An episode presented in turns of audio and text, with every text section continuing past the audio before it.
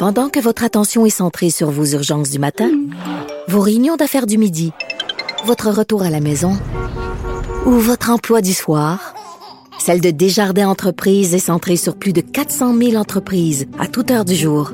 Grâce à notre connaissance des secteurs d'activité et à notre accompagnement spécialisé, nous aidons les entrepreneurs à relever chaque défi pour qu'ils puissent rester centrés sur ce qui compte, le développement de leur entreprise.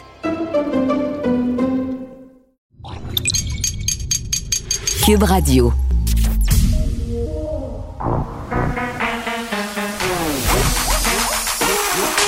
Elle a une opinion sur tous les sujets.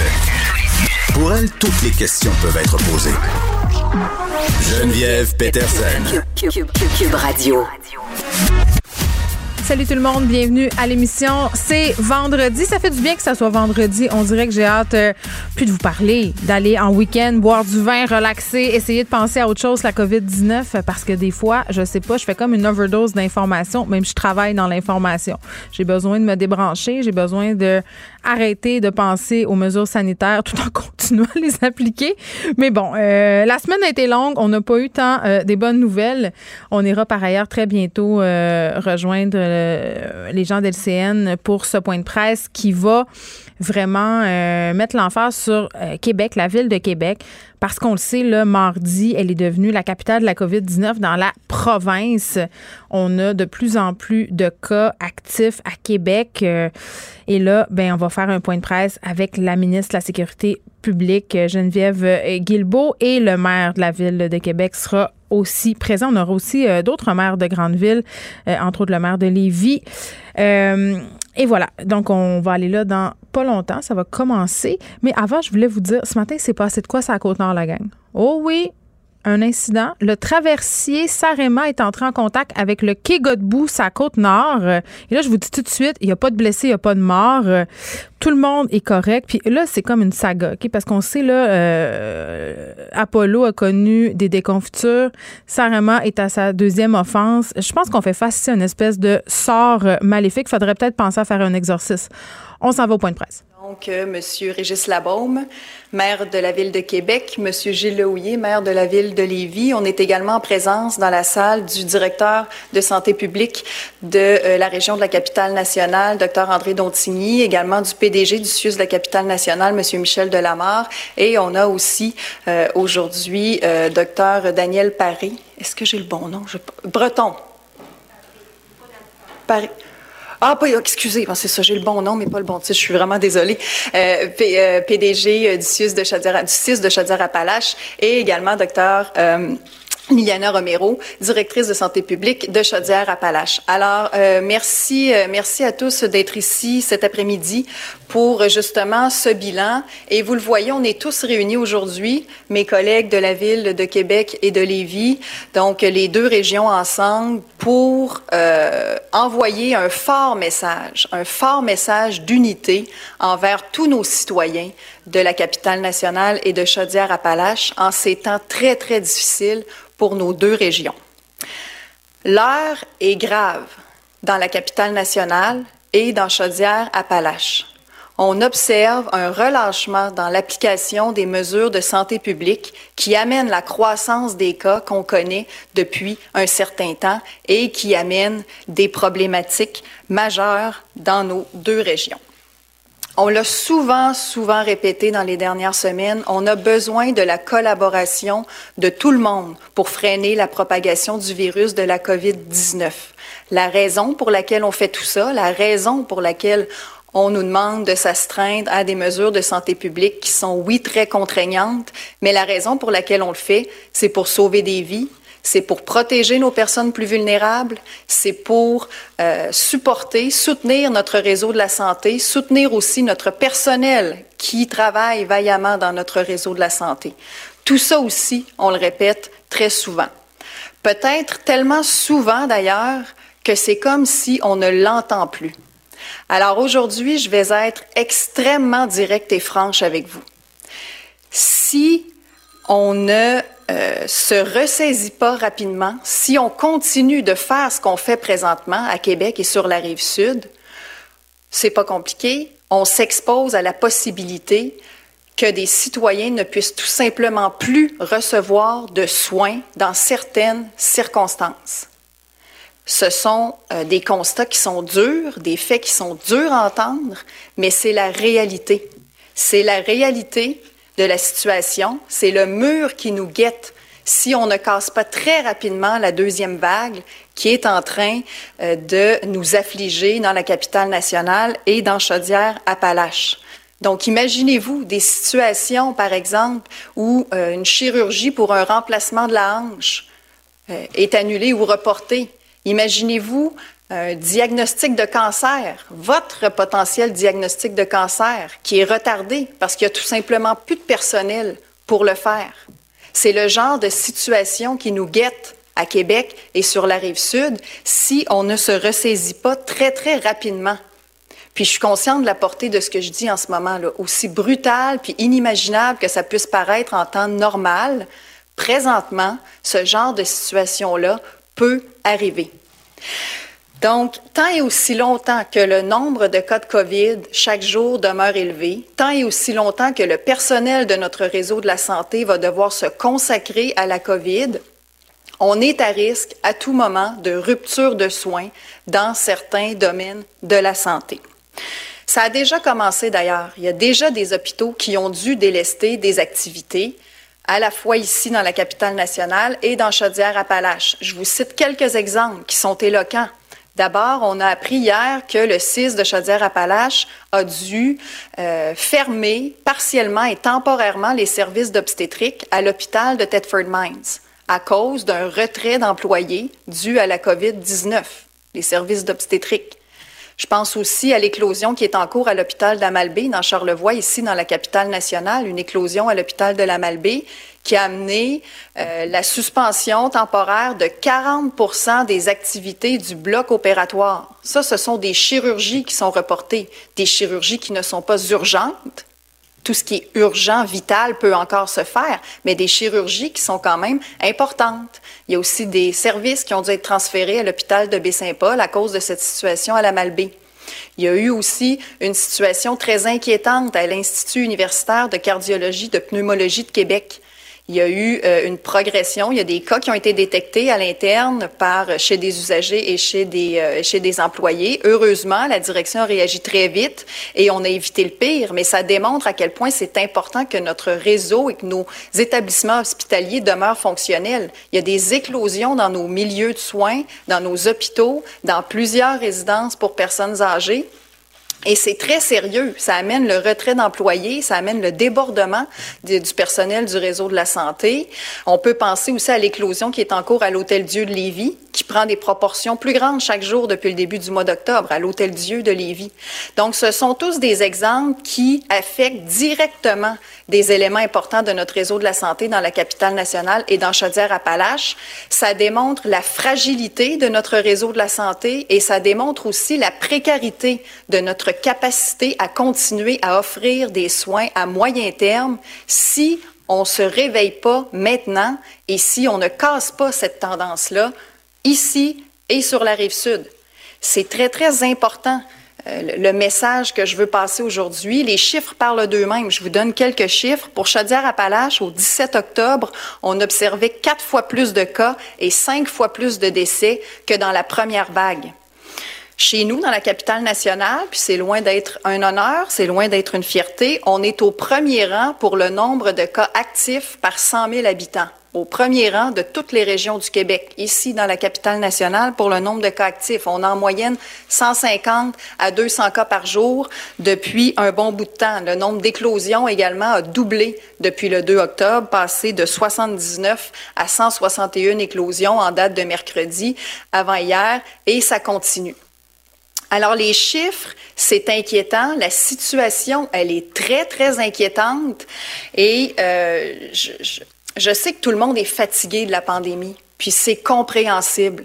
Je veux que vous sachiez là, que tous les trois ici, puis on s'en parlait avant, là, on est extrêmement conscient et sensible à l'état euh, moral, à l'état psychologique, à la détresse, à la saturation dans la population d'entendre parler de la COVID, des règles, du rappel des règles, des chiffres, sortes de messages qu'on entend tous les jours. Puis je comprends qu'on soit fatigué de ça. C'est normal. Ça fait huit mois qu'on est là-dedans.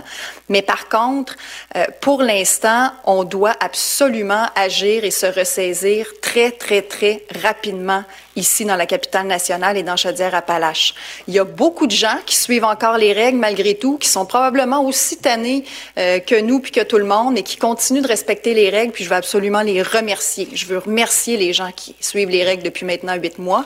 Mais manifestement, il y a des gens qui ne les suivent pas ou qui ne les suivent plus.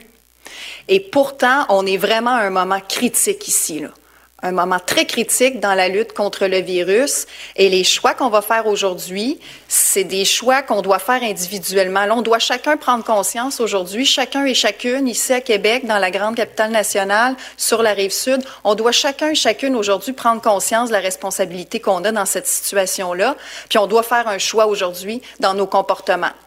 Soit on suit plus ou moins les règles, puis on continue de laisser ça aller, puis on s'expose, comme je l'ai dit, à des ruptures de soins. Quand c'est rendu à un moment donné que tu peux plus te faire opérer ou tu peux plus te faire soigner pour un autre problème de santé qui n'a rien à voir avec la COVID, c'est grave. C'est ça qu'il faut réaliser aujourd'hui. Ou on fait le choix de donner encore un petit coup, de suivre les règles de santé publique, de limiter au minimum nos contacts sociaux, d'opter pour le télétravail si on est capable de le faire, de sortir uniquement si c'est nécessaire. On reste avec notre bulle familiale. Puis, ben, tous ensemble, on va réussir à la casser, cette deuxième vague-là.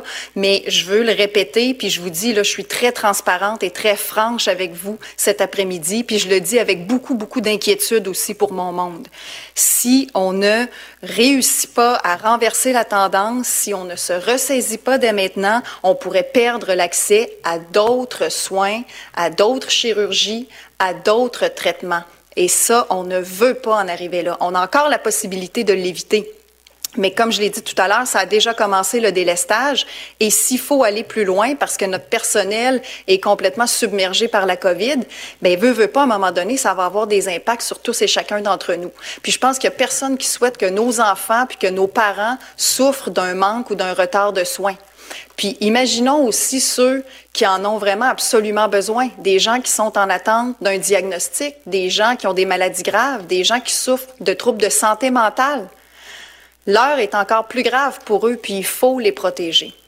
Alors, euh, du fond du cœur, aujourd'hui, je vous le demande comme ministre de la capitale nationale, mais comme résidente citoyenne de Québec. J'habite, moi, à Québec. Mes parents habitent dans Chaudière-Appalaches. Mes enfants vont à la garderie ici. Comme vous, on vit tous ici ensemble. Et euh, je suis très inquiète de ce qui se produit en ce moment.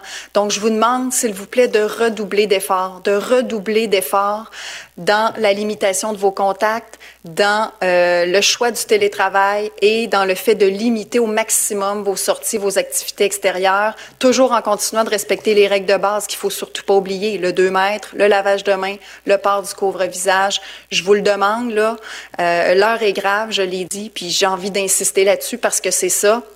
Donc, je prends les grands moyens aujourd'hui dans mon message pour vous convaincre, ceux qui en douteraient, que l'heure est vraiment grave et qu'il faut euh, respecter les consignes pour se donner une chance tous ensemble de garder notre capacité de soigner tout le monde, soigner tous nos enfants, soigner tous ceux qui peuvent avoir besoin de soins. Il faut casser la vague pour sauver notre population, sauver, protéger notre système de santé. La première vague nous a démontré qu'on est capable. On faisait bonne figure dans la première vague, donc on est capable quand on veut, on peut. Alors j'espère qu'on va être capable de faire la même chose pour cette deuxième vague, qu'on va pouvoir faire mieux euh, et on doit faire mieux. C'est euh, urgent de, de, de se ressaisir. Alors je vous remercie beaucoup tout le monde à l'avance. Merci. Courage, lâchez pas. Je sais que c'est difficile. On est tous ensemble là-dedans.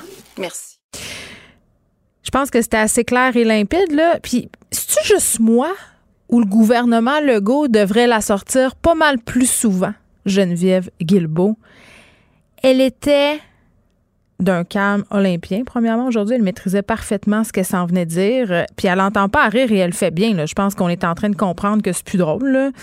Euh, quand on nous dit qu'il y a des citoyens dans la région de Québec, dans la région euh, de Chaudière-Appalaches qui pourraient faire face à un délestage au niveau des soins, là, ça, c'est-à-dire des hôpitaux qui arrêtent de pratiquer certaines opérations, de faire certains examens parce qu'on n'est plus capable de fournir. Euh, c'est là qu'on est rendu, là. dans la région de Québec et dans la région euh, de Chaudière-Appalaches. Madame Guilbeault donnait euh, l'exemple d'un hôpital de Thetford Mines où il n'y a plus de soins en obstétrique. Ça, je ne sais pas si vous savez ce que ça veut dire, là. Mais ça veut dire qu'il y a des femmes qui se pointent là, qui n'ont pas de suivi, qui vont accoucher un peu n'importe comment, qui vont s'en retourner chez eux. on n'est pas dans un film, là. C'est la réalité. Et à Québec, quand même, là, je disais tantôt qu'on était au premier rang au niveau de la contamination des régions du Québec. C'est quand même euh, préoccupant qu'est-ce qui est en train de se passer. Les gens n'ont pas l'air de trop suivre les consignes. Les gens ont décidé de plus suivre les consignes sont tannés. Puis je suis bien au courant qu'il y a des gens de Québec et de Chaudière-Appalaches qui nous écoutent en ce moment puis qui se disent ben moi j'ai suivi les consignes puis c'est choquant d'entendre ça. Là. Je veux pas généraliser, mais là force est d'admettre les chiffres parlent. Euh, il y a un relâchement dans cette région-là je peux pas être de mauvaise foi, mais j'imagine que peut-être la fermeture des pages d'Alexis Cossette Trudel et de ses chaînes YouTube et vidéo euh, et Vimeo, pardon, va, aider. Parce qu'il y a des informations euh, qui s'en répandaient dans la région de Québec hein, il y a peu.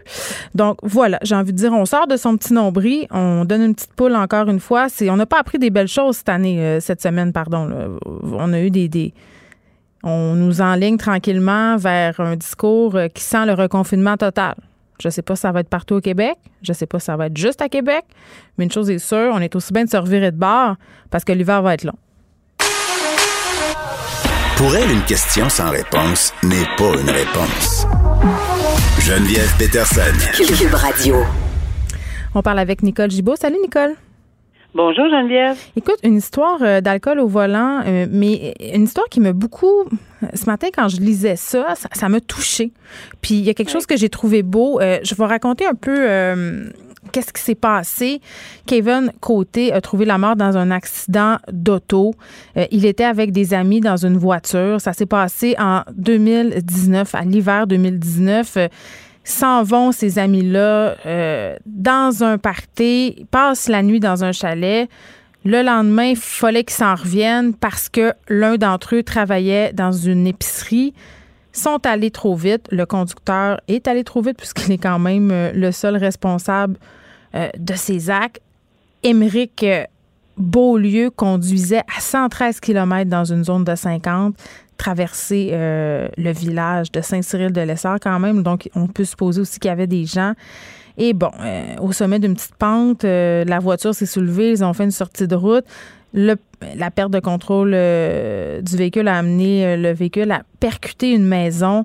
Et là, Kevin Côté, qui était assis en arrière du conducteur, est vraiment dans un état critique. Il est amené à l'hôpital et finalement, ses parents ont dû prendre la décision de, de, le débrancher parce que ses blessures étaient trop graves. Ça, c'est la partie, euh, c'est l'histoire d'horreur. Après, il y a une histoire humaine que moi, je trouve assez intéressante d'amener, Nicole, quand même, là, parce que les parents du jeune décédé, tout de suite, euh, sont allés voir le jeune accusé pour dire qu'il fallait qu'il se reprenne en main puis qu'il devienne la meilleure version de lui-même. Ça, c'est le père euh, de Kevin qui est décédé dans l'accident qui a dit ça à Émeric Beaulieu. Et ils, sont, ils étaient là quand il a comparu euh, devant le juge, les parents de la victime et ses parents. Lui, ce jeune homme-là qui a bénéficié quand même d'un traitement incroyable, étant donné la gravité des gestes. Je, sais pas, on condamne souvent l'alcool au volant puis c'est terrible. Puis je pense que cette personne-là réalise la gravité de ses actes, mais de voir a toute une communauté qui s'est mise autour de lui pour dire Hey, t'as fait une gaffe, mais tu sais, tout le monde a le droit à l'erreur. Je trouve ça beau. Il y a eu un mort quand même. Là. C'est, une résilience incroyable pour ces parents-là. Là. Et ça s'est transporté de toute évidence dans les devant les tribunaux, puis on en convient. Là. Et, et, et c'est et c'est la perte euh, euh, des deux finalement. Les, les, deux familles ont perdu euh, ont perdu beaucoup. Un a perdu la vie complètement. Ils ne reverront plus jamais leur fils. Euh, et, et, de l'autre côté, ben c'est une c'est une perte pour la famille qui va évidemment euh, il va devoir purger trois ans de détention. On mm. comprend pourquoi là. C'est c'est très nettement dans la mm. fourchette de ce genre de dossier. C'est une suggestion commune. Une suggestion commune, euh, une suggestion commune qui était empreinte de et ça je je, je te dis là Geneviève, je l'ai vécu. Là. Quand ça arrive dans un dossier comme ça où les familles puis là je salue la famille de de, de, Kevin. Euh, la famille de Kevin parce que c'est incroyable parce que c'est pas tout le monde qui est capable puis c'est correct aussi s'il y en a qui ont, se, sentent pas la force euh, mais ici ils, ils, ont fait ils ont tourné en positif, selon eux, là, un drame épouvantable qui affecte les deux familles. Ils sont allés même témoigner, est allés témoigner. La mère, la mère de... La mère de Kevin, la mère du petit du, du bonhomme, du garçon. La mère de Kevin Côté. Oui, c'est ça. Elle est, allée témoigner. Puis, c'est ce qu'elle a dit? Moi, ça m'a profondément marqué. Elle a dit Mon fils n'aimait pas à chicane. Hey, c'est incroyable, mais euh, je le dis là, euh, dans une salle de cours comme ça, où ça, ça se passe, et pour l'avoir vécu moi-même, là, c'est à trancher au couteau les émotions parce que ça pleure pas à peu près. C'est difficile mais difficile d'entendre ça. Il faut que les gens aient la chance de le faire et c'est ce que le juge a fait ici. Il les a laissés s'exprimer de toute évidence. C'était une mm. recommandation commune. Ça aurait pu passer en deux minutes là, parce que c'était pas clairement déraisonnable. De toute évidence qu'il leur aurait donné, il leur a entériné. Non, parce qu'il avait bu aussi, le petit gars. Là. Ça, ça, paraissait bien mal. C'était le cas classique là, de trois jeunes qui vont trop vite après une soirée bien arrosée parce que même le matin, son taux d'alcoolémie dépassait la limite permise. On était à 0,117. Et c'est ça le message. Le message que la famille de Kevin a voulu passer en allant témoigner. Il a voulu passer à Kevin et Kevin l'a compris, même s'il dit Moi, je peux pas jamais me pardonner ce que j'ai fait. Mais le message, c'est regarde, là, passe, essaye de transmettre à l'autre, puis aux jeunes, puis à tout le monde, puis à une communauté, que c'est vraiment sérieux. Parce qu'à 18, 19, 20 ans, on n'est pas invincible, on saute pas des buts dans un village avec une voiture, puis que ça, ça marche pas. Si on rentre dans une maison, ben on risque d'avoir des morts, puis c'est ce qui est arrivé. Et malheureusement, euh, c'est pour la famille Kevin de côté, oui, mais ils tournent ça en positif, c'est-à-dire qu'ils vont chercher euh, des propos de Kevin qui lui-même a témoigné puis qui a dit garde je, je, je, pourrais je, sais que je pourrais jamais vous remettre votre fils. C'était son meilleur ami. On ajoute en plus mhm. que c'est son meilleur ami. Lui là, lui il va toujours penser à ça là, ça, ça va être difficile de s'en Ouais. Il y a une sentence à vie. Je l'ai souvent dit, ça, moi, dans un cas comme ça. Je dis, écoutez, dans les circonstances, on accepte les recommandations, puis c'était pas déraisonnable, je le dis, mhm. mais vraiment, il va avoir une sentence à vie, mais au moins, il dit que chaque pas qu'il fait maintenant, c'est en fonction mm. de son ami qui l'a. Alors, tu sais, dans le fond, là, on, en tire quelque chose dans ce dossier-là, tout le monde. Fait que là, s'en va dedans pour trois ans. Il va faire euh, évidemment euh, peut-être pas ces trois années-là complètement, mais après, euh, c'est assorti à l'interdiction de conduire, je pense qu'il y a quelque chose comme 36 mois. Là. Oui, quelque chose du genre, et puis de, de, 39 mois et demi, et puis il va, il va, qui va suivre la peine de détention. Ça aussi, là, pour un jeune conducteur, ça va faire, ça va le faire réfléchir. Ben, je pense qu'il n'y a pas besoin de réfléchir. Ah, tu as un dossier, là. Tu as fait de la prison, là. C'est tout ça, là. de la prison, tu as un dossier, tu as, tué, parce que, entre guillemets, c'est ce qui se dit, là. C'est moi qui est responsable de la mm. mort de mon meilleur ami. J'ai décimé cette famille-là. J'ai décimé aussi la mienne, en ce sens que, c'est épouvantable pour la famille de de, de, de, de passer à travers ceci. C'est pas drôle pour les deux familles qui vont longtemps tirer le, le, boulet. Là. C'est, c'est pas évident, mais au moins. Mais au moins, il n'y aura pas de chicane, d'acrimonie qui se continue parce que, tu sais, des fois, dans ce genre d'histoire-là, tu as, le drame pour lequel on se retrouve en cours, mais après, le drame se poursuit avec des familles qui se poursuivent, qui s'entredéchirent. Tu sais, c'est comme si la paix pouvait jamais arriver. Et ça, tu sais, c'est ce qui fait qu'il y a plus de victimes encore. Et je trouve ça. Je sais pas, il y avait quelque chose en moi. J'avais vraiment envie qu'on se parle de ça euh, pour montrer que, tu sais, parfois, il y a des belles histoires humaines qui peuvent ressortir des pires drames. Euh, encore une histoire d'alcool au volant, mais là, j'ai envie de te dire une histoire humaine un peu moins, un peu moins belle. Quelqu'un qui essaie de s'en sortir pour des accusations de conduite avec faculté affaiblie. Ça se passe dans le coin de Saguenay. Ça s'est passé. Euh, en fait, cette saga-là, quand même, dure depuis 2017. Euh, c'est une euh, fille qui s'est fait arrêter. Caroline Tremblay, elle conduisait avec les facultés affaiblies. Elle a avoué aux policiers là, quand elle s'est fait intercepter parce qu'elle avait une conduite appelée erratique. Finalement, elle, elle allait pas bien drette, hein? Fait qu'elle elle était chaude, qu'est-ce que tu veux? Et les policiers, en fait, euh, lui ont fait dire qu'elle avait, qu'elle avait bu de la vodka. Elle a échoué son alcotest. Et là, euh, ce qui est invoqué pour réussir à s'en sortir ici, tu sais, quand on parle de vice de procédure et ces choses-là qui sont souvent fâchantes. Mais ben là, on a un cas euh, ici où on joue sur cette ligne. C'est qu'elle n'aurait pas pu avoir accès à un avocat immédiatement. Elle aurait eu accès à son avocat seulement rendu au poste de police. Oui, exactement. Et ça, je te dirais que ça date pas d'hier ces arguments-là, parce que évidemment on comprend là qu'ici là, euh, bon, c'est pas, il y a pas eu de mort, il y a pas eu rien de ça, mais non, mais essaye de s'en sortir pareil. Tu sais, dans, dans les cas d'alcool au volant, c'est tout le temps ça que les avocats sont spécialisés là-dedans. Ils cherchent la faille. Oui, mais ce que je dirais là-dessus, c'est que c'est, ce sont des discussions qui datent depuis très, très, très longtemps. Et il est temps qu'on ait une décision ici. Ce que ce qu'on comprend, c'est qu'on demande que la Cour d'appel, parce que c'est allé d'abord en première instance. Mm-hmm. Après ça, c'était là la Cour supérieure. Après ça, même le juge de la Cour supérieure a dit, garde, ce serait très, très fort intéressant. Et j'invite les partis à aller devant la Cour d'appel, qui est le plus haut tribunal au Québec, alors pour rendre une décision là-dessus. Parce que quand on se fait intercepter sur le bord de la route, mm. euh, et, c'est sûr que le droit à l'avocat, là, faut jamais minimiser ce droit-là en, vertu de la charte. C'est d'une importance capitale. en même temps, Nicole, je veux dire, euh, excuse-moi, là, t'interromps, mais je comprends, là, euh, mais est-ce que absolument c'est important de parler à un avocat dans la prochaine seconde? Ben, c'est exactement ce que je m'en allais dire. Ah! C'est là qu'on va voir, c'est là qu'on va voir la différence. Moi, je me souviens, j'ouvre une parenthèse, je me souviens d'avoir donné une conférence à Strasbourg, euh, et, et, sur, euh, bon, le droit à l'avocat, puis etc. Alors que j'avais une collègue à côté de moi qui est maintenant à la cour d'appel euh, en France, mm-hmm. mais, mais, mais, mais elle me disait, ben là, nous, c'est, c'est, c'est, c'est la garde à vue.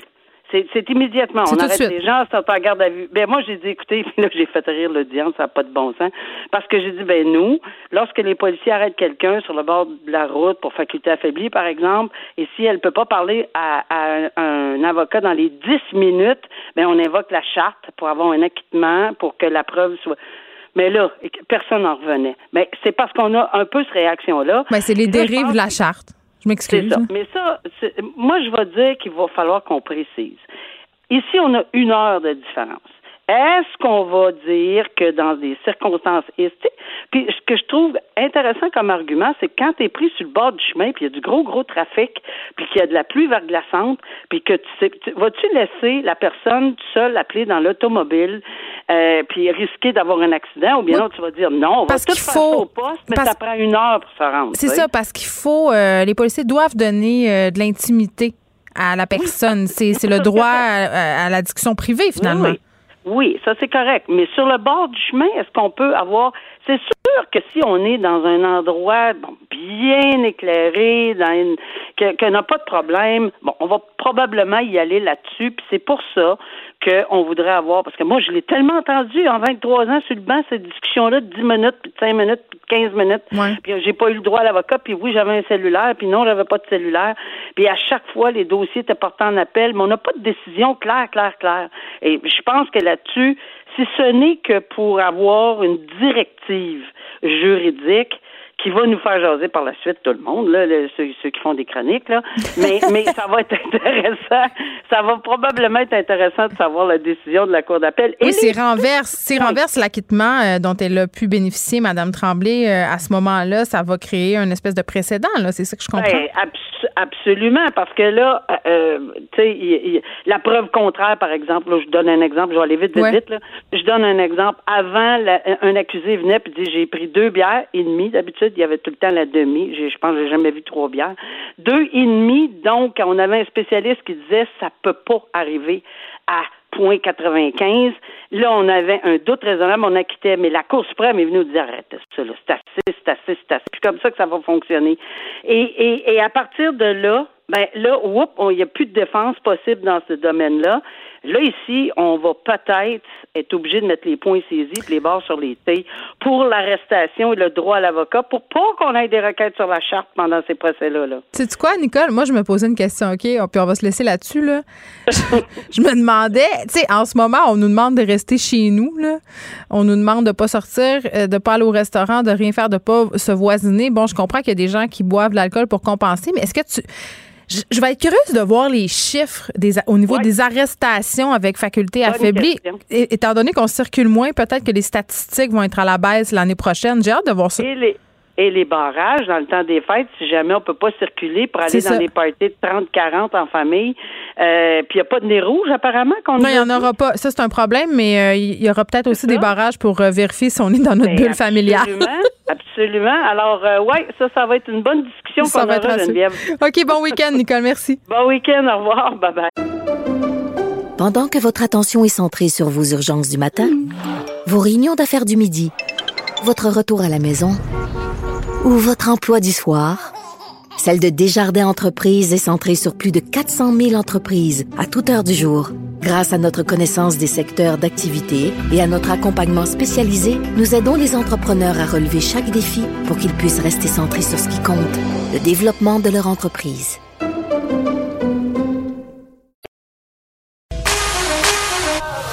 Pour elle, une question sans réponse n'est pas une réponse.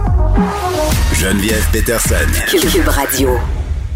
Un dossier crève-cœur euh, ce matin dans la presse qui a attiré mon attention, une autre pandémie, mais celle-là se déroule derrière les portes closes de nos maisons. C'est la pandémie d'abus parce que les cas d'exploitation sexuelle d'enfants en ligne sont à la hausse depuis avril. Pour en parler, j'ai avec moi René Morin, qui est porte-parole du Centre canadien de protection de l'enfance. Monsieur Morin, bonjour.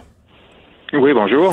Bon, écoutez, euh, quand même des chiffres qui sont très, très alarmants. Euh, vous avez enregistré depuis avril dernier une augmentation de 81% des signalements euh, d'enfants ayant reçu du contenu ou des messages problématiques. On parle de quoi ici?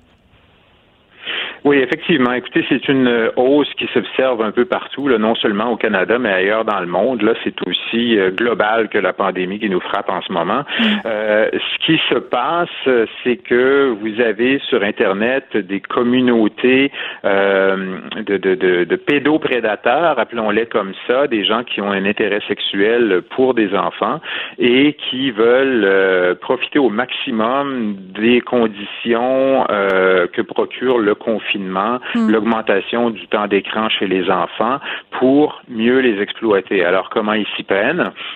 Ben, effectivement, ils vont procéder par différentes euh, tactiques de manipulation euh, psychologique là, euh, pour développer des liens avec les enfants qu'ils vont rencontrer sur diverses plateformes, pour ensuite les amener à s'exiler, à capturer des images de ce qui se passe et potentiellement utiliser ces images-là contre eux. C'est un petit peu alarmant comme phénomène. Ben, c'est pas un petit peu alarmant, c'est excessivement alarmant. Et est-ce qu'on sait si euh, ces approches-là, faites par les cyberprédateurs, euh, visent davantage les jeunes filles ou les jeunes garçons? En fait, euh, quand on parle généralement d'exploitation sexuelle d'enfants sur Internet, ce sont souvent et dans une forte euh, proportion des jeunes filles qui en sont victimes, mais ici, euh, le phénomène touche autant les jeunes filles que les jeunes garçons. on a pu le remarquer là à différentes occasions. Alors, ce qui se produit, c'est que vous avez donc des gens qui vont contacter vos enfants, en fait, qui vont aller à la rencontre de vos enfants là où ils se trouvent.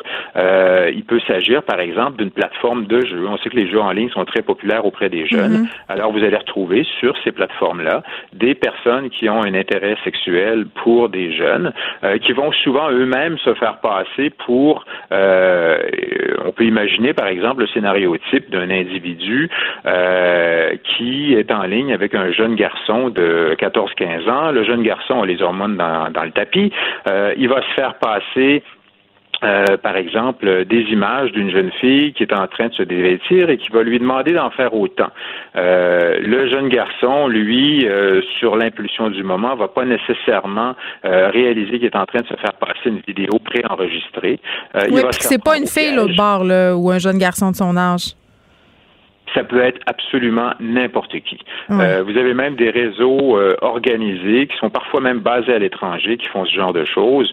Euh, le but, au bout du compte, c'est de piéger l'enfant, l'amener par toutes sortes de moyens à s'exhiber à la caméra et les images qui, qui de, de, l'action là, qui vont être capturées peuvent être utilisées soit souvent comme moyen de chantage. on va utiliser ces images là pour ensuite les présenter à à l'enfant lui disant coucou, voici les images que j'ai capturées de ce qui s'est passé. Maintenant, si tu veux pas que je présente ces images-là euh, à des gens que tu connais sur les médias sociaux, euh, il faut que tu m'en envoies d'autres, ou alors il faut que tu m'envoies de l'argent. Ah oui, et c'est ça. Puis là, écoutez, là, on est, on est une gang de parents à écouter ça, puis on capote parce que moi, à chaque fois que je parle de ça à mes enfants, parce qu'il y en a plein de prévention, là, on, leur dit toutes sortes de choses, puis à l'école, on leur en parle aussi. Là.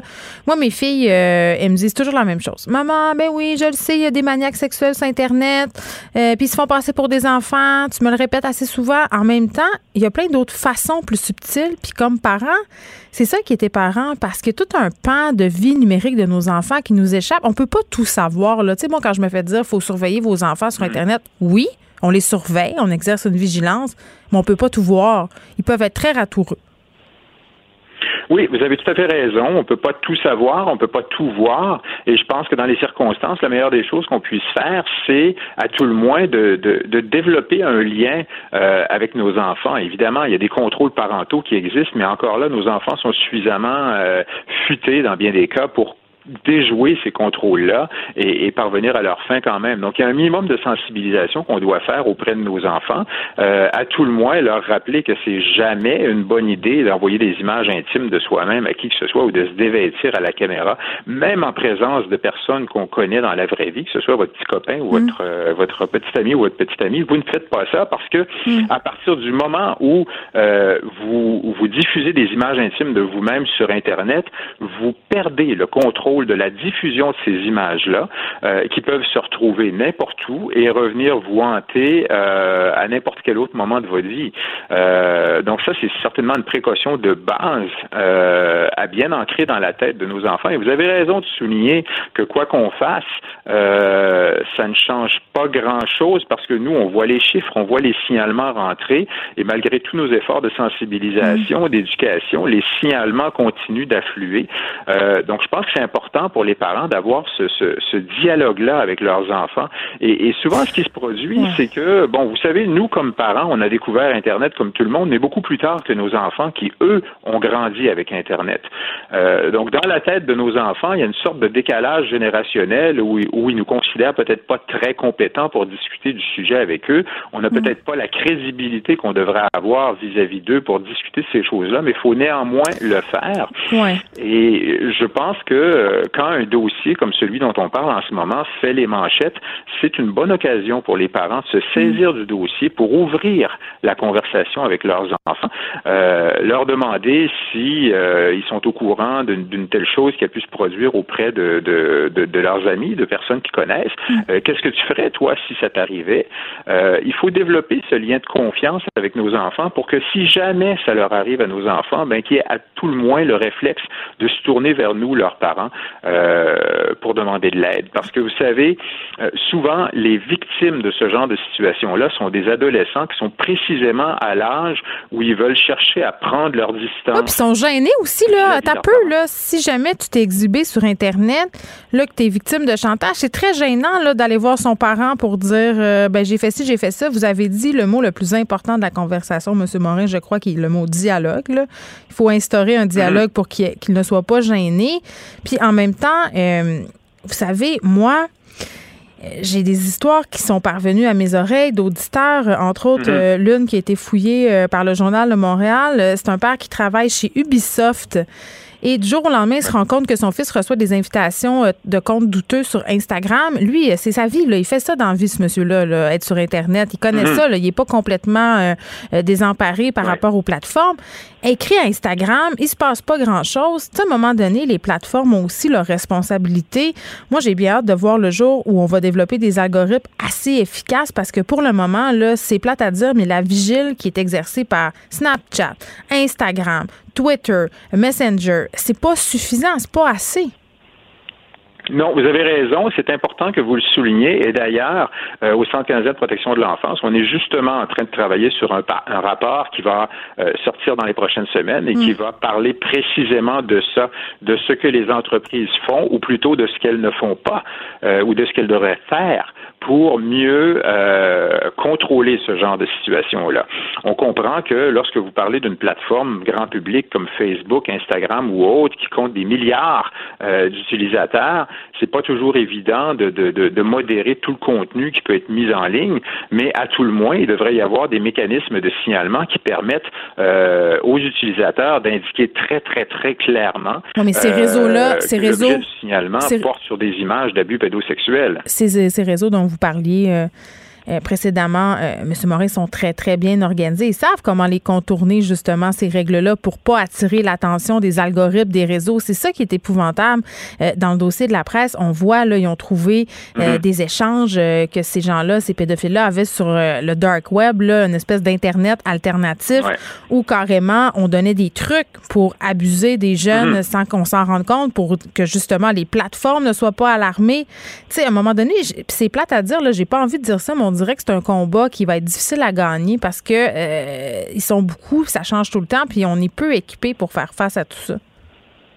Oui, et ils s'entraident. Hein. Vous savez, il fut un temps, euh, il n'y a pas si longtemps d'ailleurs, où euh, lorsqu'on avait des, des, pendant, des penchants euh, pédosexuels, il fallait vivre ça dans une certaine clandestinité. Mm.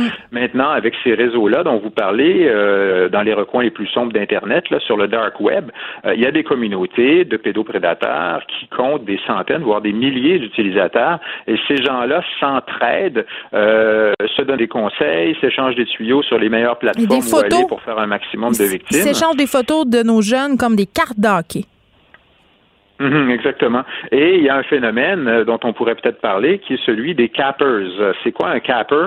Ça vient du mot anglais screen capture, donc capture d'écran. Mhm. Ce sont des gens dont le dada euh, consiste essentiellement euh, justement à piéger des enfants pour euh, capturer des images. Et donc il y a ce petit concours, si vous voulez, là, de popularité entre eux où on se, se, se, se, félicite les uns les autres des mhm. bons coups des uns et des autres et, on s'encourage. Il y a même un manuel du parfait capper qui circule sur Internet. Euh, donc, on, a affaire à ces gens-là. Euh, et évidemment, je pense que la meilleure arme dans ce combat-là, c'est de bien informer nos enfants. Il y, a, il y, a, des précautions minimales qu'on peut prendre comme parents. Vous savez, avec les réseaux sans fil maintenant, euh, tout le monde a un routeur sans fil à la maison. tout le monde a des appareils petit format, là, téléphone intelligent, tablette, qui permet d'être connecté sur Internet, sur Internet dans l'intimité de sa chambre à coucher, ben, c'est peut-être pas une bonne idée pour les parents de laisser leurs enfants à toute heure du jour ou de la nuit, sans surveillance, dans l'intimité de leur chambre à coucher, avec un appareil euh, muni d'une caméra et connecté en direct 24 heures sur 24 à un réseau comme celui d'Internet. Vous essayerez de dire à un ado de 14-15 ans qui doit faire de l'Internet euh, à la table à la cuisine. Ben, en fait, je pense que je, je, vous comprends, c'est pas évident, mais euh, il y a peut-être des mises en garde à faire. Euh, je pense que si euh, on s'entendait tous sur le fait que Internet doit être consulté dans des, des, des, endroits plus passants de la maison, mais ben, ce serait déjà plus facile pour les parents d'exercer un certain contrôle sur ce qui se passe, ou à tout le moins de créer une certaine gêne chez leurs enfants de ne pas faire des choses qu'ils ne devraient pas faire de toute façon.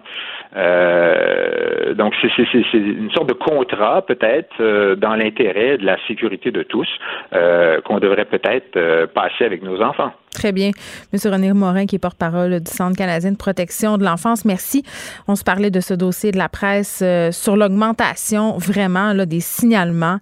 ça a augmenté de 81 le Centre canadien de protection de l'enfance qui enregistre des plaintes d'enfants qui reçoivent des photos, qui reçoivent des propositions, euh, qui essaient de, en fait, des enfants qui se font enferroiper bien souvent en ayant plein de bonnes intentions, plein de bonnes volontés. Puis, tu sais, M. Morin l'a dit, là, c'est intéressant. Euh, c'est presque impossible de contrôler tout ça à 100% La meilleure protection, c'est de parler, c'est d'expliquer parce que un peu comme, je vais, faire un parallèle avec euh, le viol. Tu sais, quand on explique à des enfants les abus sexuels, quand on explique à des enfants les violences sexuelles, c'est quoi un viol, on a tout le temps cette idée très, très cliché du viol dans le fond d'une ruelle, mais il faut aussi expliquer qu'il y a toute une panoplie de gestes plus compliqués que ça qui peuvent se produire euh, de façon subtile. C'est la même chose avec les toiles que tissent les prédateurs autour des enfants sur Internet. Souvent, c'est pas frontal, c'est-à-dire que c'est pas écrit « Oh, euh, voici cet étranger qui va demander une photo de son pénis à votre fils de 12 ans. » C'est une relation qui s'établit. On parle de grooming. Personne gagne la confiance du jeune, souvent utilise une identité. Donc, notre jeune a l'impression de parler à un autre jeune. Et là, boum, euh, des photos se prennent, commencent à circuler. Puis on le sait, euh, les ados, euh, puis il l'a souligné, M. Morin, ont les hormones dans le tapis. Pas juste les garçons, les filles aussi, elles ont les hormones dans le tapis. Donc, surveillez ça parce qu'on le sait, on passe de plus en plus de temps sur nos écrans pendant cette pandémie, euh, de plus de, plus en plus de temps enfermés euh, dans les chambres aussi à parler euh, puis à socialiser, mais parfois derrière la porte de la chambre, il peut se passer des affaires qui pourraient avoir des conséquences quand même assez sérieuses. Pendant que votre attention est centrée sur vos urgences du matin, vos réunions d'affaires du midi, votre retour à la maison ou votre emploi du soir, celle de Desjardins Entreprises est centrée sur plus de 400 000 entreprises à toute heure du jour. Grâce à notre connaissance des secteurs d'activité et à notre accompagnement spécialisé, nous aidons les entrepreneurs à relever chaque défi pour qu'ils puissent rester centrés sur ce qui compte, le développement de leur entreprise.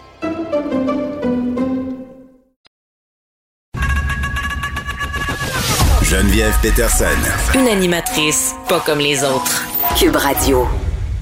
Je sais pas si vous vous rappelez au printemps, le gouvernement Legault, c'était vraiment là, quasiment un band rock.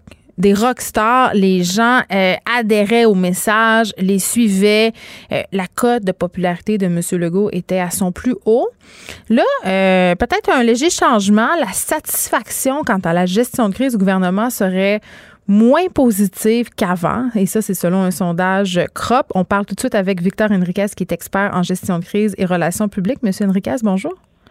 Bonjour, un peu personne. Bon, euh, la satisfaction des Québécois à l'égard de la gestion de crise du gouvernement, c'est pas une surprise, là. Elle, s'en va en. Elle s'effrite, en fait.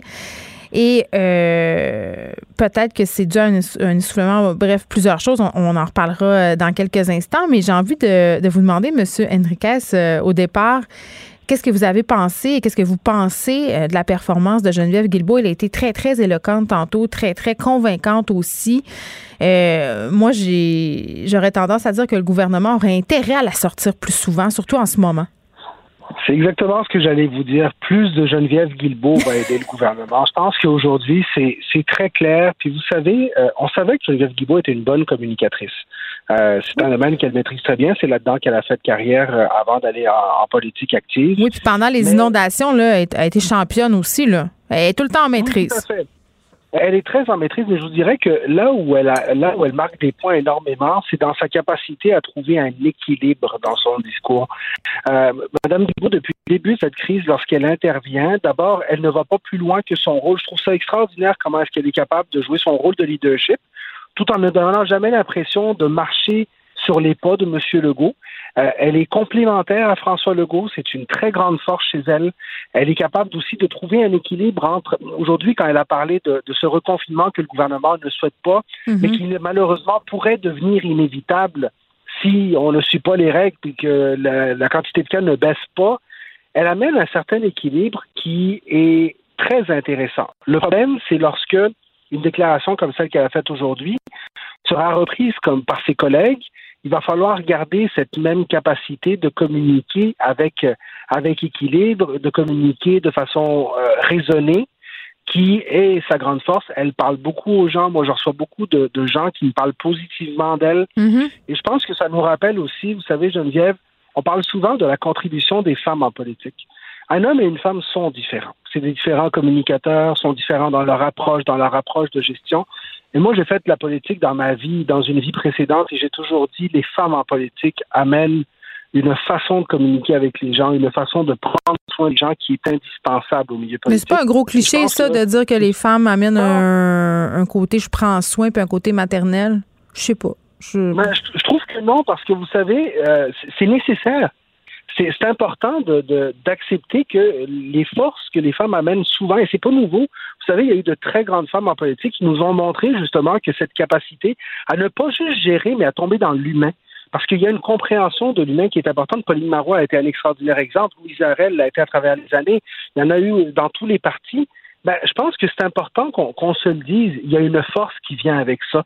Et ça ne veut pas dire que les hommes sont pas capables de le faire. Ça ne veut pas dire que les femmes sont pas capables de faire ce que les hommes font. Oui, parce que, M. Legault, euh, Monsieur Legault, quand même, depuis le début de la pandémie, s'est montré très accessible, très humain. il a montré de la vulnérabilité, euh, dévoilé des pans de sa vie personnelle, parler de sa mère. Il s'est forcé là, quand même pour l'avoir, cette humanité-là. On était rendu qu'on l'appelait euh, le bon papa Legault. Là. Tout à fait, mais et, comme je vous dis, dire qu'une femme amène ce côté-là en politique, ça ne veut pas dire que les hommes ne sont pas capables de le faire. Cependant, il faut être conscient que Mme Guilbeault, quand elle parle, elle nous apaise. Et ça, c'est quelque chose qui va au-delà du discours puis au-delà des mots. C'est-tu parce que c'est différent, en ce sens où, là, ça fait longtemps euh, qu'on a des points de presse qui sont tenus par M. Legault. On a peut-être envie un peu de tirer sur le messager parce que ce qu'il a à nous dire, ça fait pas notre affaire. Fait que de changer de messager, ça fait du bien. Ça peut être juste ça aussi, hein, tu sais, le fameux changement, là. Ben, je pense que oui, mais en même temps, moi, je, crois vraiment. Puis là-dessus, ben, vous savez, je, je, pense vraiment que le ton que Mme Guilbeault amène, euh, c'est une jeune femme, c'est une mère de famille. Vous savez, lorsqu'on lorsqu'on est un porte-parole, on oui, amène elle vient de Québec. On amène, elle vient de Québec, mais on amène un background avec soi. On amène une personnalité avec soi. Et la personnalité de Mme Guilbault, elle ressort à ce moment-ci. Je vais être très honnête avec vous, j'ai pas toujours été son plus grand fan, mais je pense qu'aujourd'hui, il faut rendre à César ce qui appartient à César. Mm. Geneviève Guilbault est probablement l'étoile montante qu'on a vue dans cette euh, dans cette pandémie. Rappelons-nous, avant, on parlait beaucoup de Simon Jolin Barrette, on parlait beaucoup de la relève de M. Legault. Mm. Je pense qu'aujourd'hui, c'est inévitable de penser à la relève de M. Legault. On pense automatiquement à Geneviève Guilbault. Elle aura marqué beaucoup de points, puis je pense que oui, elle sera très utile au gouvernement de continuer à la mettre, à la mettre en position mm. de porte-parole parce qu'elle amène quelque chose de, nous, de, supplémentaire au discours gouvernemental. Bon, on revient à cette insatisfaction là, par rapport à la gestion de crise du gouvernement, euh, puis pas nécessairement de M. Legault en tant que tel, mais vraiment la, gestion de crise caquienne. Là, au printemps, on était vraiment satisfait. Là, ça descend dans les sondages. Les gens posent de plus en plus de questions.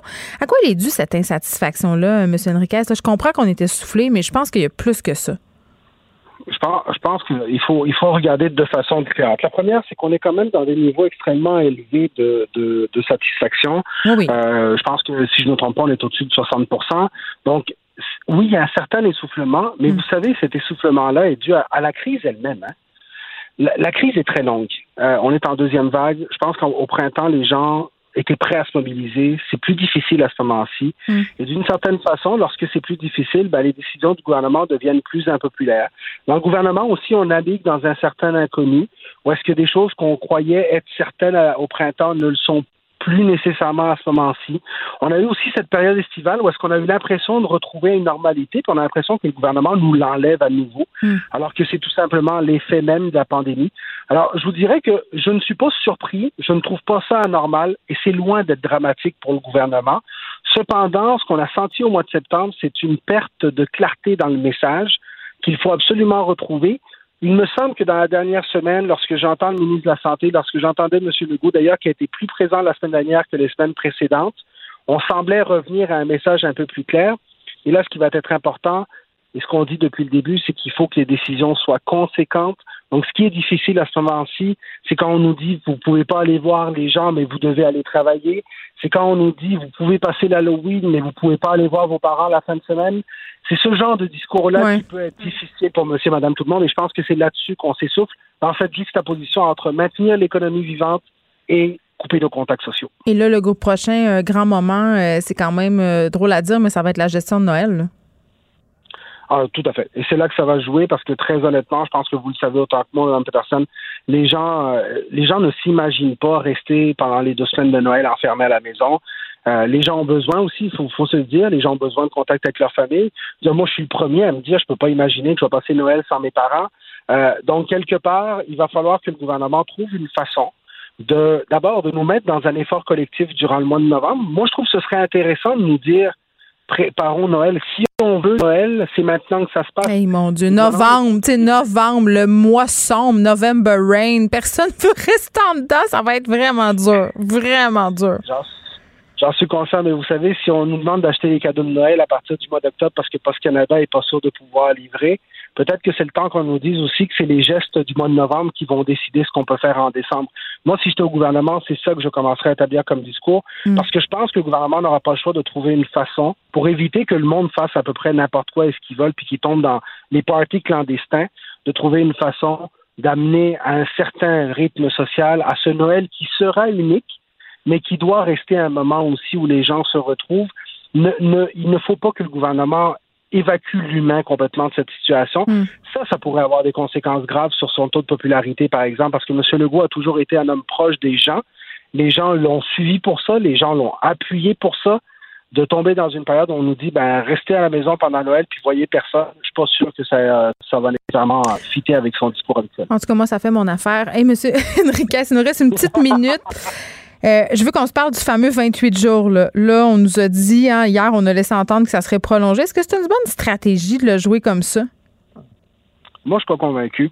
Euh, je pense qu'à ce moment-là, bon, il y a eu, euh, ça, c'est un élan de marketing, se dire on va utiliser le 28 jours. Bon, les gens connaissent le défi 28 jours sans alcool au mois de février. Euh, je suis pas sûr que les gens du 28 jours sans alcool sont nécessairement contents non plus.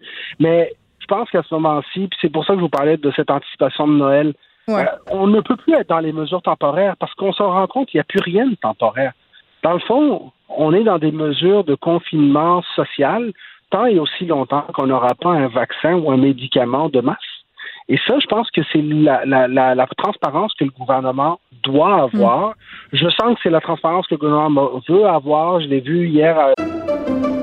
Pendant que votre attention est centrée sur cette voix qui vous parle ici, ou encore là, tout près ici, très loin là-bas, ou même très, très loin, Celle de Desjardins Entreprises est centrée sur plus de 400 000 entreprises partout autour de vous. Depuis plus de 120 ans, nos équipes dédiées accompagnent les entrepreneurs d'ici à chaque étape pour qu'ils puissent rester centrés sur ce qui compte, la croissance de leur entreprise.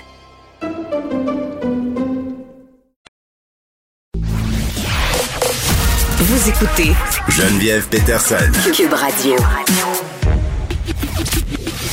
Le, commentaire de Danny Saint-Pierre, un chef pas comme les autres. Hey Danny, bonjour, hi. Bonjour, hi. Faut pas dire ça. Faut jamais dire ça. Ça, ça c'est comme un. Oh, je continue. C'est un trigger. Ah. Je pense que je suis devenu woke d'une shot.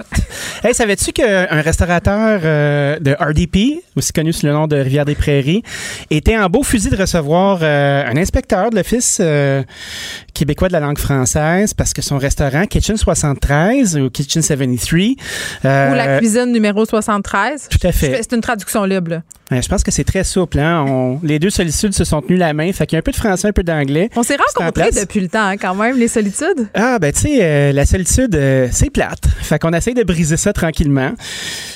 Le monsieur était en tabarnouche. Il a chassé la personne qui est venue faire son inspection. On dit Mais de quel culot vous avez de venir ici euh, me dire comment écrire le nom de mon commerce? Attends, parce que là, c'est seulement le nom du commerce. Je comprends à l'intérieur du commerce, euh, tout va bien. Euh, le, menu, le menu est en bilingue, tout est beau. Ben, je pense pas qu'on est dans le pasta gate, là, où est-ce qu'on devait traduire euh, tortellini puis ravioli. Souvenons-nous du il y a cela quelques années. Ça, c'était chic comme tout, hein, un gros exercice de crédibilité. À chaque fois que je vais dans un restaurant, entre guillemets, ethnique, oui, oui. Tu sais, dans le quartier chinois ou ailleurs, là, dans l'Ouest, sur Sainte-Catherine, il y a plusieurs restaurants de faux et tout. Oui, oui, oui. Souvent, les menus sont, sont en pas de langue, que j'appelle. Tu sais, c'est comme un mélange. numéro. Ouais, c'est des numéros de fait, Eux autres, ils se, font-tu écœurer, ce monde-là? Moi, je me pose toujours la question parce que je pense qu'on devrait les laisser tranquilles. Ça, c'est la première chose. Ben, je pense que tout le monde devrait avoir un petit break en ce moment. Je comprends que les, inspecteurs ont une job à faire. Tu sais, j'écoutais euh, M. Martineau et M. Prou ce matin être en beau fusil. Là. tu sais, M. Prou qui était fortement divertissant. Hey, ça faisait longtemps que je l'avais pas écouté, lui. Hein, on, était encore dans le journal du midi. Mais en tout cas, il était, c'était beau à entendre. Là, tu sais, il y avait une, une pléthore euh, de qualificatifs. Tu sais, moi, je pense que c'est peut-être pas le temps d'aller gosser des restaurateurs qui se battent. Non, mais attends, est-ce qu'on peut Kitchen 73, là, Kitchen 73, il y a plusieurs autres restaurants qui ont des noms anglais. Fait que, tu sais, partez à chasse ou partez pas à chasse. Là. Allez pas moi, lâchez-moi. Faites juste me lâcher avec la langue française. C'est ça que j'ai envie de dire. Là, parce que, écoute, là, là, je me lance dans une affaire. Moi, quand j'entends les ayatollahs de la langue française se déchirer à chemise, là, ça me rend folle. Ce matin, dans le Journal de Montréal, dans ma chronique, il y a des mots en anglais. Et c'est voulu. J'ai fait exprès, et je fais exprès parce que la langue que je parle, ma langue à moi, qui est la langue française, mm-hmm. c'est une langue que j'estime euh, évolutive, métissée. Et bon, je peux parler un français international impeccable, je peux aussi l'écrire, mais moi, je choisis d'écrire dans ma langue et ma langue, c'est le québécois. Et au Québec, il y a des gens qui parlent anglais, il y a des gens qui parlent créole, il y a des gens qui parlent italien. Donc, moi, j'ai aucun problème à ce que ma langue soit cousue de fil d'ailleurs. je trouve que c'est une richesse incroyable. Et j'ai des lecteurs qui, à chaque fois, m'écrivent pour me dire voilà un texte de piètre qualité, arc, arc, arc, pourquoi ne pas utiliser des mots français? C'est parce que des fois, au niveau stylistique, c'est beau des insertions en anglais. Il y a plusieurs groupes, euh, Radio Radio entre autres, euh, qui fait son pain et son beurre sur euh, le chiac. Le chi ben oui, puis c'est joli. Le problème, c'est quand on sait plus parler français. Le problème, c'est quand la, la syntaxe devient tout à coup contaminée par l'anglais. Ça, oui, ça c'est un problème.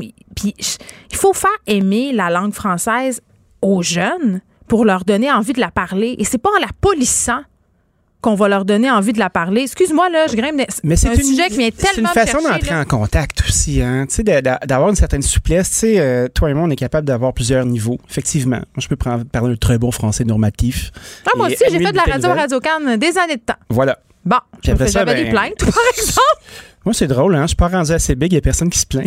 J'aimerais savoir des plaintes, s'il vous plaît. Y a quelqu'un qui peut polluer mon fil? Moi, quand j'ai eu ma première mise en demeure, j'ai considéré que c'était rendu une vraie animatrice. moi, c'est moi qui ai fait d'habitude, mais en tout cas, ça, c'est un autre sujet. Ceci dit. Bon, fait que là, il va être obligé de, de, de, se rappeler, de s'appeler que la cuisine 73.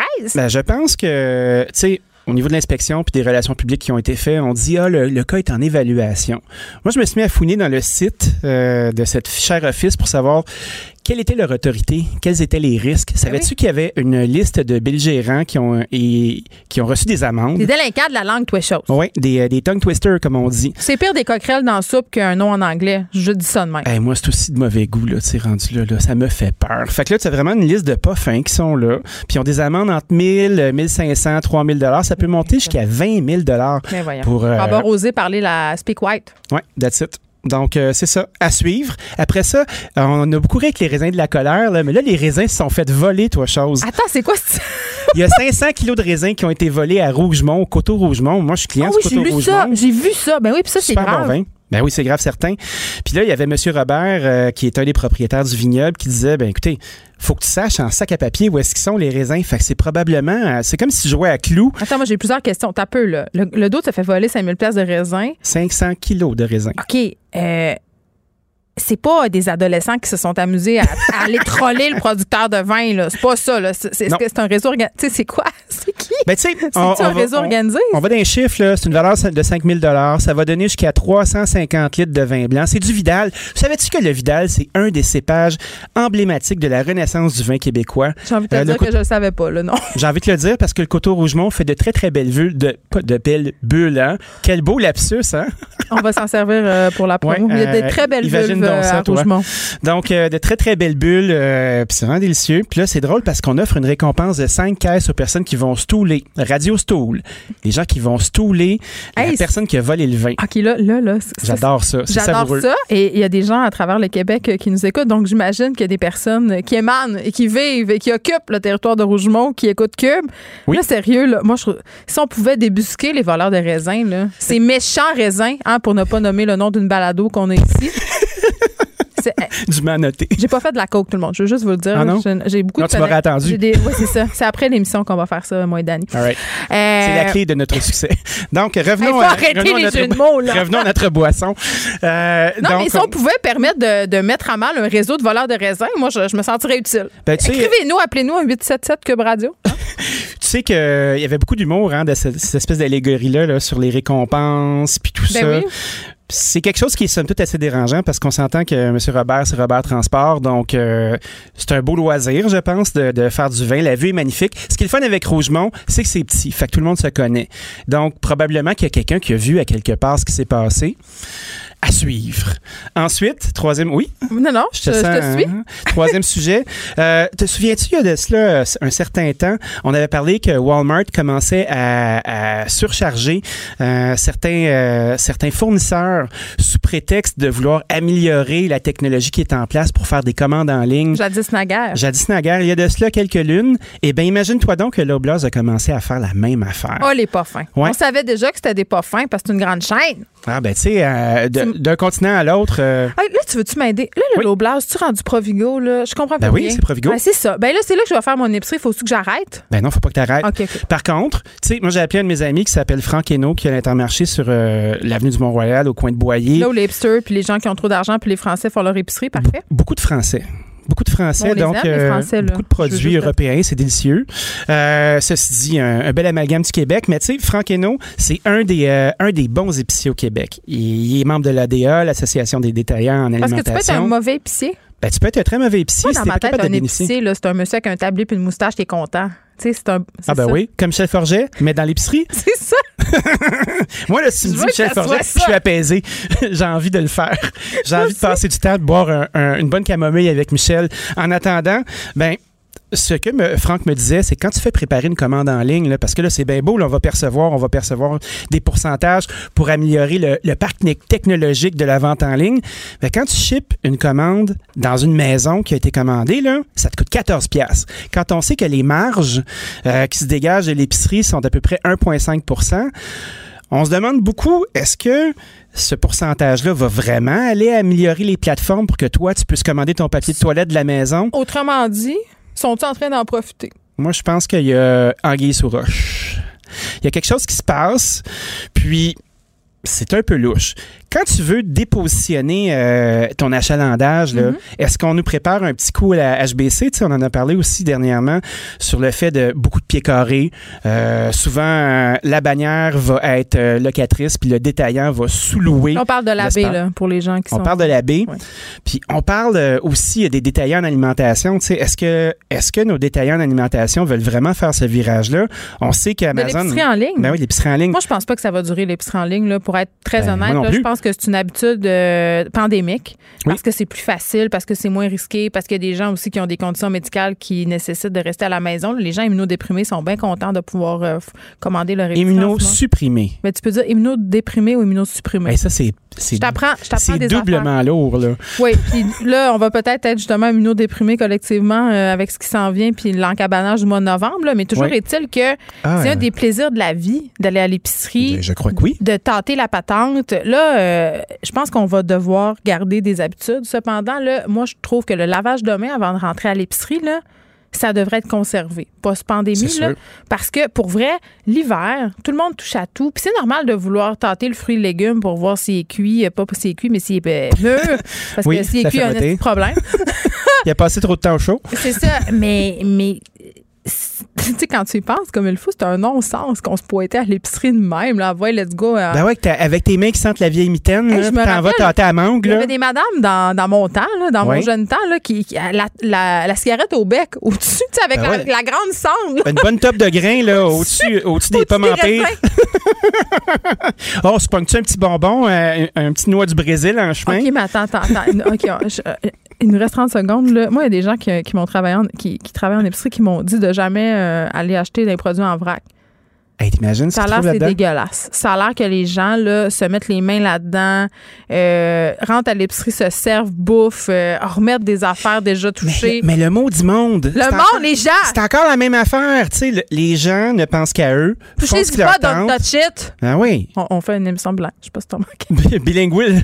Don't touch my patente. Use the bag and the pince, OK? Moi, je parle tellement. Thank you, toaster. Je parlais tellement mal anglais parce que je viens de Saguenay. Puis je, je disais à Benoît tantôt, j'écrivais au secondaire euh, quand Kurt Cobain s'était suicidé. C'était Oui. la mode d'écrire euh, Kurt Cobain is not dead. Moi, je m'étais trompée.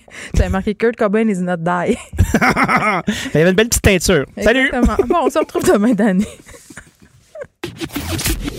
Le, le commentaire de François Lambert, un dragon pas comme les autres. Salut François. Salut Geneviève. Écoute, on a encore un fleuron euh, du commerce au détail québécois qui se place à l'abri de ses créanciers. Cette fois, c'est au tour du château de lancer la serviette. Ouais, ben là, on va remettre le terme fleuron. Euh, c'est un, un, un- un icône, je dirais plus, hein, parce que le château, euh, c'était pas un fleuron, c'était 10 ans qu'ils perdent de l'argent. Moi, je Hein, sais. C'est pas la pandémie. Tu vois, j'ai dit ça pour te fâcher, puis ça a marché. non, c'est vendredi, c'est vendredi. Mais tu sais, ça reste triste parce que le château, c'était l'endroit de mode où magasiner quand on était jeune. Hey, moi, j'allais Euh, j'allais dessus là. François, il faut que je te dise, là, moi, au secondaire, là, mes idoles de style, c'était les vendeuses du château. Là. J'allais là pour Ben voir. oui. Il était excentrique. Il y avait toute la mode avant tout le monde. C'était extraordinaire. C'était deux place to be à Place du Royaume, Chicoutimi Beach. Comprends-tu?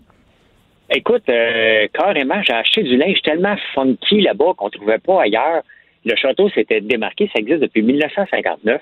Et ça fait partie de, tu sais, le château, il est là. Hein? Euh, depuis toujours, tout le monde les a connus. C'était la place pour aller acheter des robes de bal.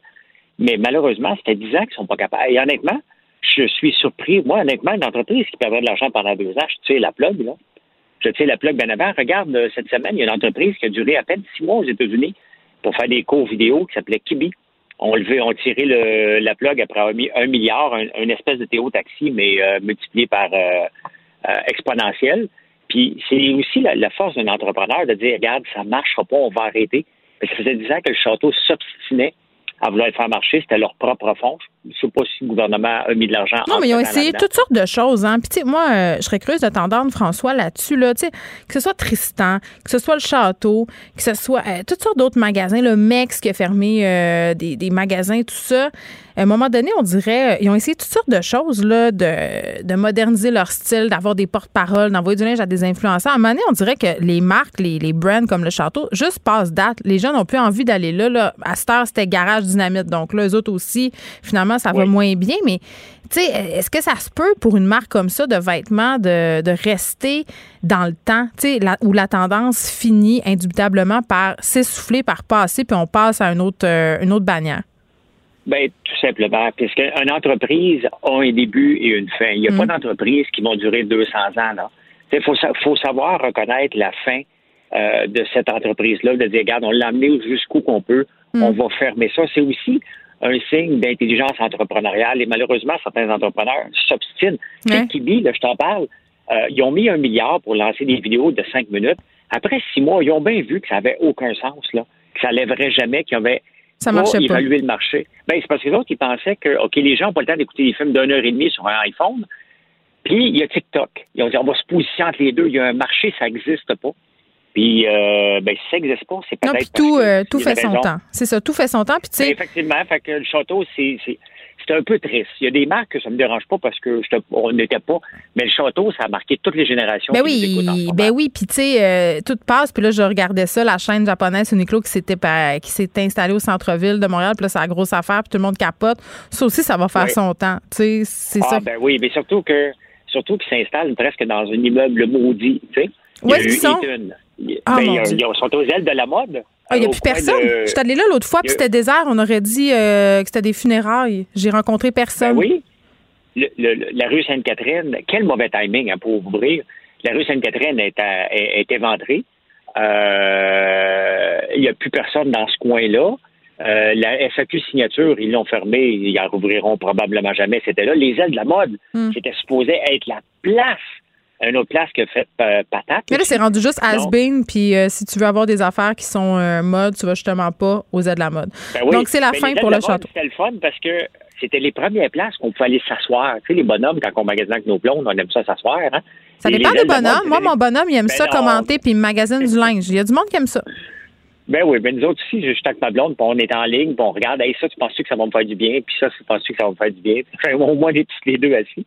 Mais non, c'était les premiers à mettre des fauteuils pour qu'on puisse s'asseoir pendant que c'est le fun. Mais un igloo, moi, je pense que malgré le hype du début, hmm. euh, a peu de chances de, de, survivre à cet endroit-là. La rue Sainte-Catherine, malheureusement, euh, n'a pas une bonne vibe. Il n'y a pas grand monde qui reste là. Il y a H&M, puis après ça, il y a un igloo qui essaye. Fait que c'est un... Euh, ce n'est pas un bon moment, mettons, pour se lancer dans le marché du détail. Oui, effectivement. Mais c'est quand même un jour triste aujourd'hui. L'ado en moi, un peu euh, le cœur brisé. Euh, on enchaîne avec la création de PME aux États-Unis. Puis ça, c'est assez surprenant, François, parce que malgré euh, la situation économique qui est somme toute pas idéale, les gens sont de plus en plus enclins à créer des PME. C'est, c'est en augmentation. Oui, mais ici aussi, c'est que les gens, ah, oui? ben oui, mais un peu moins qu'aux États-Unis, parce qu'aux États-Unis, l'entrepreneuriat est bien vu. On n'est pas vu euh, comme des gens qui essayent de profiter des gens. Les syndicats viennent pas toujours nous mettre des bâtons dans les roues.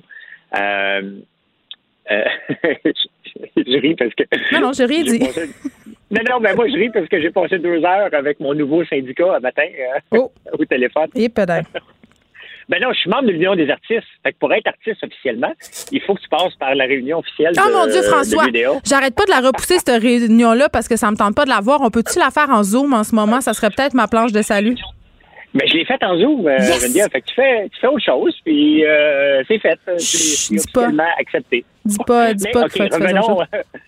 revenons. Euh, ouais, faites attention parce qu'il y, a des, euh, il y a des affaires qui se passent sur les réunions Zoom. Hein. Exact. Euh, on revient aux choses sérieuses. C'est vendredi. Il faut, faut pas trop déraper. C'est pas non, on a assez parlé du journaliste qui s'était pognassé en oubliant de fermer son Zoom. Là, ça va. Ben, exactement. Mais non, mais tu sais, c'est que les gens se disent OK, j'ai encore perdu mon emploi. Ça fait peut-être la deuxième, puis troisième fois. Puis là, ils se disent mais regarde donc, je vais me prendre en main. Moi, m'en lancer un site web, moi aussi. Moi, le faire, moi aussi, mon entreprise. Il y en a beaucoup qui vont pas survivre. Ben, mm. c'est normal. Et il y a beaucoup de gens qui vont se décourager. Mais là-dedans, tu vas voir apparaître des futurs, peut-être Microsoft, des, des futurs Amazon. On va voir des entreprises dans 5-10 ans qui, on va dire, ben, surtout 7 ans. Hein? On est en 2020. 2027, on va regarder des entreprises, on va dire, hey, wow, quel beau overnight succès, hein? quel beau succès. Pourquoi 7 ans? Parce que ça prend sept ans, une entreprise, qu'on le veuille ou non. C'est qu'on pense que ça va prendre trois mois. Puis tous ceux qui se lancent en affaires puis nous écoutent en ce moment, eux autres, ils pensent qu'ils vont rouler sur l'or dans trois mois. La réalité, c'est que ça prend à peu près trois ans à créer une habitude. Et tu sais, Théo est un cas euh, exceptionnel pour ça. C'est qu'on on a essayé de nous mettre rapidement dans la tête qu'en mettant beaucoup d'argent, on était pour s'habituer rapidement à prendre Théo Taxi, la version numéro un. Et malheureusement, ben, on n'était pas prêt à ça. Les voitures n'étaient pas prêtes, les chauffeurs n'étaient pas prêts, il n'y avait rien de prêt, hmm. alors qu'on aurait pu commencer tranquillement. Et c'est ça qu'une entreprise, pour avoir du succès, se doit de commencer tranquillement, que les gens s'habituent. On ne peut pas les forcer. Donc, dans cette, après la troisième année, il y a la phase consolidation qui dure entre trois et cinq ans. Et s'ils passent au travers de ça, ben là, on va avoir des success stories apparaître. Donc, c'est à peu près toujours le même pattern. Mais la réalité, puis moi-même, euh, je me lance jamais en affaires en pensant, hey boy, dans ce temps. Non, non, c'est tout le temps, tout de suite, tout de suite, tout de suite. Oui, parce que. C'est une accumulation de tout de suite qui fait qu'on a un succès à la fin. C'est drôle ce que tu me dis. Tu, d'un côté, tu me parles de ce sept ans-là, puis tantôt, tu me dis, ben, il y a une entreprise américaine qu'au bout de six mois de non-rentabilité a tiré à plug. Tu sais, fait que c'est un peu. Ben, regarde, je vais te donner un exemple. En 2000, je me suis lancé en affaire pour utiliser la voix pour aller sur Internet. Donc, ce que Alexa, Google Home et Siri, on, l'a fait en l'an 2000. Et on a tiré la plug euh, six mois après parce qu'on s'est dit, écoute, le marché ne nous suit pas. La réalité, c'est que l'utilisation de la voix est arrivée vraiment en 2019, parce qu'on l'utilise de plus en plus pour aller sur Internet. Il faut être de son temps. Hein? Et, euh, dans les entreprises qui se lancent en ce moment, il y a des gens qui pensent hey, le produit n'existe pas, c'est le moment de le lancer. Faites attention. il faut qu'il y ait un besoin. il n'y a peut-être pas de besoin. C'est mieux de prendre un produit qui existe, un marché qui existe, et de trouver la faille pour faire un produit différent là-dedans. Ça, tu devais le voir souvent au Dragon, ce scénario-là. On en arrive avec l'affaire qui n'existe pas, puis tout le monde va s'arracher ça. C'est dur de briser le rêve de quelqu'un et de dire, ben écoute, si ça n'existe pas, c'est peut-être parce qu'il n'y a pas de besoin, gars. Écoute, la première année, c'était spectaculaire parce que c'était pas l'autre qui aidait à choisir des entreprises, puis lui, il aimait les inventeurs. Oh non! Euh, j'ai rien contre les. Oh non, non, mais Geneviève, c'était des cas d'horreur. Oui, je peux m'imaginer. T'as-tu un exemple en tête? Euh, on a eu, ben, il y on a eu de toutes les sortes, absolument de toutes, toutes, toutes les sortes. Tu dis, mais pourquoi qu'on nous présente ça? Tu sais, mais bon, euh, le show au début, c'était la première année. Il voulait. Euh, on a eu un, regarde, il y en a un gars qui il est arrivé avec son ski. fait, il avait arraché une chose de badminton hmm. pour le jouer au golf. Il a, il a arraché la boule, puis il dit, tu sais, on a toujours de la misère à mettre notre notre thé sur le, le, le, la boule de golf sur le tee en bois. 30 secondes. on va mettre une affaire de badminton. Et euh, le gars, il est parti, il avait fait comme huit heures de route pour venir nous présenter ça. Et il est resté 30 secondes, puis il était choqué. Moi, il dit, voyons, tu peux même pas mettre ça dans une poche tellement que c'est gros, tu sais. Des inventions qui n'avaient ah. pas de besoin. Tu sais. Il fait, c'était de la peine pour lui, mais bon, euh, on n'était pas pour investir, on n'a pas perdu notre ouais, À un moment donné, il euh, faut avoir les yeux en face des trous puis voir la réalité en pleine face. Mais bon, il y a des gens qui apparemment ont des idées et créent des PME puisque c'est en contente augmentation. Merci François, à lundi. Pendant que votre attention est centrée sur cette voix qui vous parle ici, ou encore là, tout près ici, très loin là-bas, ou même très, très loin, Celle de Desjardins Entreprises est centrée sur plus de 400 000 entreprises partout autour de vous. Depuis plus de 120 ans, nos équipes dédiées accompagnent les entrepreneurs d'ici à chaque étape pour qu'ils puissent rester centrés sur ce qui compte, la croissance de leur entreprise. Radio. Geneviève Peterson. Elle réécrit le scénario de l'actualité tous les jours.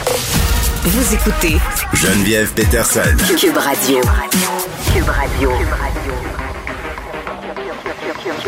Cube Radio. En direct à LCN. 14h30. Salut Geneviève. Allô Julie. Bon, tu as écouté euh, cette conférence de presse par le maire de Québec, maire de Lévis, euh, la vice-première ministre également, Mme Guilbeault. Euh, on n'est vraiment pas sorti du bois. Hein? Non, euh, si ça continue comme ça, Québec euh, s'en va dans un mur, c'est le cas de le dire. Et je l'ai trouvé très solide, euh, Madame Guilbeault, et j'ai envie de dire, euh, le gouvernement devrait la sortir plus souvent. hein. On avait un sondage Mm. CROP qui disait qu'il y avait moins d'adéquation par rapport à la gestion de crise. Je pense qu'elle a été très, très claire et très, très concise. Je pense que si on fait rien, justement, on s'en va peut-être vers un reconfinement total. Et ça, c'est rien pour aider à l'humeur ambiante. Là. Cette semaine, quand même, on a appris euh, des nouvelles un peu, un peu plates, un peu poches. Puis là, c'est vendredi. Là, je veux pas gâcher votre fin de semaine, mais ça m'étonnerait euh, qu'on Mais en fait, c'est la, la réalité. Là. Je peux pas croire qu'il y en a qui pensaient que tout allait rouvrir à la fin du mois d'octobre quand même. Mais tu sais, on, on est des humains et parfois on aime ça vivre dans le déni. Puis c'est ce qu'on nous a fait un peu miroiter, là, tu sais, qu'on allait voir, qu'on allait attendre, qu'on allait regarder les chiffres. Mais là, on regarde les chiffres et force est d'admettre que justement, il va falloir encore se forcer un peu. Mais euh, est-ce que ça va être au détriment de la santé mentale collective? Parce que là, euh, c'est un peu ça le questionnement que j'avais ce matin dans le journal de Montréal. On nous a enlevé à peu près, et puis je comprends, là, on nous l'a enlevé, puis c'est correct, puis c'est normal, mais on nous a enlevé à peu près tout ce qu'on avait besoin euh, pour un peu lâcher la pression. Tu sais, le sport, les sorties entre amis, le gym. Oui, mais le sport, Geneviève, là, le sport, là, puis je veux pas être plate, là, mais on peut faire ça à l'extérieur, le sport. Moi, j'en vois plein là, qui se font des triceps sur des bancs de parc, qui vont dans des aires de jeu, comme s'ils poussaient de la fonte. euh, Ben oui, tu as tellement raison. on- euh, Il y a toujours moyen de, de s'y brouiller. Oui, mais le Je- sport d'équipe- Aller s'entraîner à l'intérieur, c'est tellement plate. Ben moi j'aime ça, mais le sport d'équipe, moi c'est Ah plus ouais? c'est plus de ça dont je voulais parler. Ah oui. L'espèce d'adéquation à une équipe, le sentiment euh, d'appartenance. Puis tu sais, Mm-hmm. je- je voulais qu'on se parle un peu de télétravail, ok? Parce que euh, là je pense. Je pense qu'on est sur le bord de voir les limites du télétravail, là, là, parce que nous, on est super chanceuses. Là. On est ici, on se Oui, parle. on est vraiment chanceuses. On a des collègues de travail. Je pense qu'au printemps, là, le Québec au complet s'est mis à expérimenter ce que j'appelle la vie de pigiste, OK? C'est-à-dire, là, tout à coup, tu es chez toi, tu peux faire tes affaires, euh, mais le risque, justement, c'est d'un peu trop faire tes affaires puis de moins travailler. Là, quand je parle du risque, la vie Donc, une sauce à spaghetti entre deux courriels. ben, une sauce à spaghetti, une petite brassée. Là, tu vas, ah, je vais aller prendre ma marche parce que c'est bon pour la santé, tu sais. Puis au début, c'est le fun. On est vraiment lune de miel là, parce que le matin, la course au boulot, euh, vélo, dodo, les enfants, là, tu sais, euh, se dépêcher, courir, c'est moins ça. Tout le monde est sur un beat beaucoup plus relax. Fait que je pense que les Québécois se sont dit, oh mon Dieu, ça va être la solution Voici euh, ce dont l'avenir devrait être fait.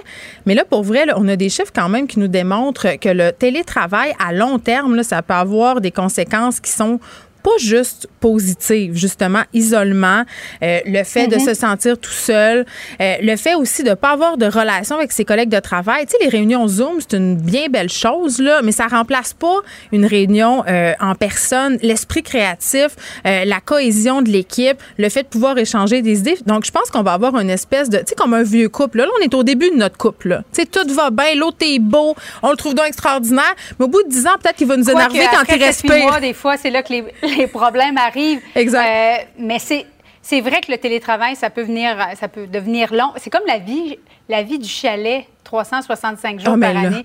Ça paraît donc le fun, hein, puis c'est donc romantique, puis burlesque. Mais euh, à un moment donné, le chalet, là, euh, quand tu as vendu ta, ta- ta- ta maison, ton, ton condo à Montréal, du chalet à temps plein, c'est pas juste le fun non plus. Hey, moi, j'ai vu ça aller, là, la ruée vers les chalets. Moi, j'ai des amis qui ont vendu leur maison en ville, ils sont achetés quelque chose à la Oui. campagne, ils sont allés vivre au chalet qu'ils possèdent déjà. Puis là, ils se rendent compte que justement, le chalet, c'est pas un compte Instagram. Hein. C'est pas juste prendre en photo son latte sur le bord du foyer. Là, OK, faut que tu cordes du bois, faut que tu penses au gars qui va venir déneiger l'hiver, faut que tu penses à ton toit.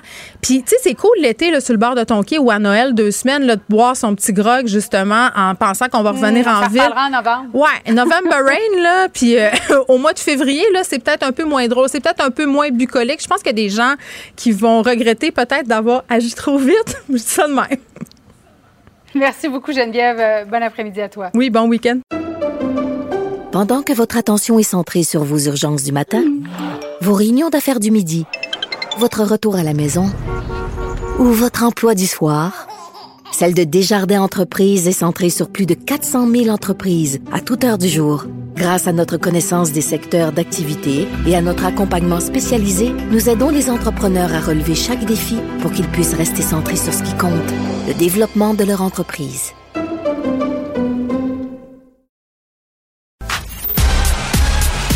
Geneviève Peterson, la déesse de l'information. Vous écoutez Geneviève Peterson. Cube Radio.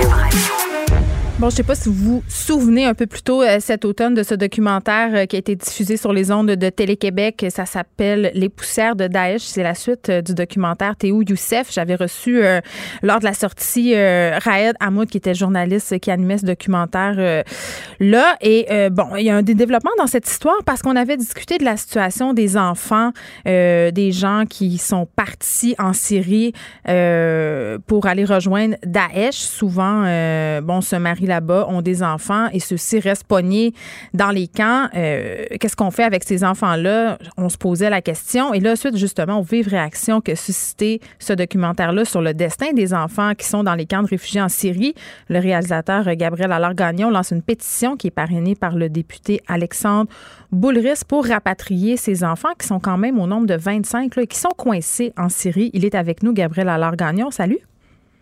Ça va bien? Merci de me recevoir. Ben, écoute, ça me fait grand plaisir parce que je dois dire que euh, j'avais écouté euh, Youssef et ensuite euh, Les poussières de Daesh et j'avais vraiment été interpellée par la situation de ces enfants-là qui finalement ben ont rien demandé. Tu sais, ils ont rien mhm. demandé, ils sont nés là-bas c'est ça qui se passe pour eux. Ils sont pris euh, dans des camps de réfugiés où les conditions, euh, on va pas avoir peur des mots, là, sont quand même effroyables. Euh, mais juste pour ceux qui n'ont pas vu les deux documentaires et les poussières de Daesh en particulier, peux-tu un peu nous faire un, rappel de la situation par rapport à ces enfants-là? Oui, absolument. Ben, écoute, grosso modo, nous, le premier documentaire qu'on a réalisé retraçait le parcours géographique, mais aussi psychologique d'un jeune Montréalais d'origine marocaine qui était parti rejoindre, euh, dans le fond, le, euh, le, groupe euh, mm. armé, donc État islamique en Syrie. donc, nous, on suivait un peu les recherches de Raed Hamoud qui, qui partait un peu sur sa trace pour comprendre son comprendre ce, évidemment cette décision-là de partir là-bas. Mm-hmm. trois ans plus tard, interpellé par la sœur de Youssef, donc Leila, euh, on, replonge dans cette espèce d'histoire-là parce que, bon, malheureusement, Youssef est décédé. Ça, c'est la première très mauvaise nouvelle qu'on apprend donc au début de l'année 2019 et elle nous apprend aussi que euh, Youssef a une petite fille qui, elle, a survécu à la guerre en Syrie avec sa mère et en ce moment, elle était coincée dans un camp, on, dit un camp de réfugiés, mais c'est littéralement un, camp de détention. Ben oui. Donc, euh, dans le nord-est de la Syrie. Et ce qui arrive, en fait, c'est que ces enfants-là euh, vivent avec leurs parents restants, donc leur hmm. mère.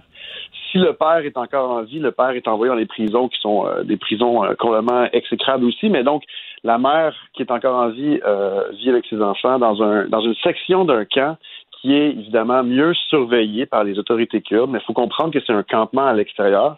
Hmm. L'eau est insalubre, il y a des dangers au niveau de la santé de ces enfants-là.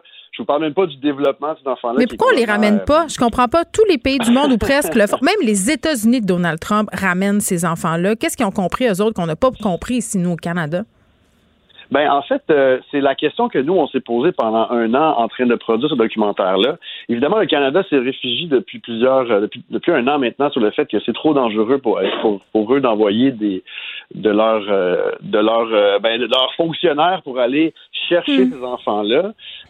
nous, on a un peu contrevenu à cette espèce de vision-là de l'enjeu en allant sur place. Ça s'est très bien passé. On a eu des on a eu un accès relativement facile au camp et aux autorités kurdes qui nous ont tous dit euh, qui voulait, qui était prête à accueillir les autorités, les autorités canadiennes mm. pour faciliter donc euh, le rapatriement des enfants. Mais il y a cette idée.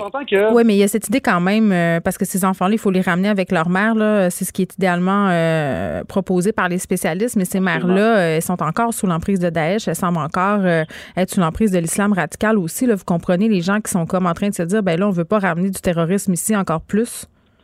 Ah bien ça, je le comprends très bien. Il faut comprendre que les gens, si on pense juste aux Canadiens en ce moment, ils sont environ une quarantaine de Canadiens euh, qui sont dans les camps. Là-dessus, il y a, euh, comme on dit, 25 enfants. Ces 25 enfants-là, donc c'est plus que la moitié. C'est sûr et certain que c'est, nous, on, favorise, euh, enfin moi personnellement, je favorise le rapatriement des parents aussi. Mmh, ben oui. euh, c'est pas, on a l'expertise ici au Canada. Euh, on est prêt. Il y a un plan qui existe, qui a été d'ailleurs créé par la GRC, euh, en fait conjointement avec la, avec la GRC, pour justement prévoir le retour de ces enfants-là, mais aussi de ces adultes-là. Pour les déradicaliser. ben, les déradicaliser. Puis on s'entend que l'enjeu principal, on s'entend que si nous, on est capable, si nous, on est capable de gérer euh, plein de criminels au Canada dans nos prisons, on est capable de gérer une poignée de djihadistes. Et même, je vous dirais que dans cette, euh, dans cette poignée de djihadistes-là, j'aime même pas la formulation, en fait, parce que c'est des gens qui sont partis suivre un idéal. ils sont pas nécessairement allés faire le djihad, là. C'est important de le dire. Il y a plein de, il y a plein de nuances dans, dans les raisons pour lesquelles ils sont partis là-bas. Effectivement, ils étaient sous mm. l'emprise de l'islam radical. Ça, c'est, ça, c'est, ça, c'est sûr. Mais il y a plein de contextes différents euh, l'idée, c'est qu'en ce moment, il y a 10 000 anciens membres de Daesh qui sont dans ce camp-là et qui vivent ensemble au quotidien. Hmm. Euh, qu'est-ce que vous pensez qui se passe en ce moment. Mais non, ils sont en train de les radicaliser, ces enfants-là. Moi, c'est ça qui, qui me renverse. Et où est-ce qu'on peut aller la signer? oui, vas-y. Soulever, juste soulever quelque chose. Là. Parce que nous, dans le cadre de notre documentaire, on a suivi le cas de plusieurs familles. Puis ce qui arrive, c'est que les familles, en ce moment, les mères qui ont leurs enfants dans ces camps-là, ils sont évidemment désespérés. Ils, nourrissent une haine de l'Occident, euh, évidemment. Et qu'est-ce qui se passe en ce moment? Ben, elles ont souvent des téléphones cellulaires elles ont accès au monde extérieur. Et en ce moment, il y a un phénomène qui est grandissant. Là, c'est incroyable. Il y a des gens qui se font financer à l'intérieur de ces camps-là, financer des sorties. Donc, qu'est-ce qu'ils font? Ils réussissent à avoir assez d'argent pour payer des smugglers, pour que des gens viennent les aider à s'évader de ces camps-là, et on perd la trace de ces gens-là. Qui, vous pensez, qui vous pensez qui est derrière ça? Ben, c'est évidemment des gens qui peuvent euh, être encore liés à l'État ah, islamique, qui sont encore radicaux. Ça fait froid dans le dos quand on, regarde tout ça. C'est un enjeu humanitaire, mais c'est aussi un enjeu de sécurité nationale. Moi, je tiens à le dire. Ben, on est aussi bien de les ramener dans ce contexte-là. Où est-ce qu'on peut aller la signer, cette pétition, euh, Gabriel Alargagnon?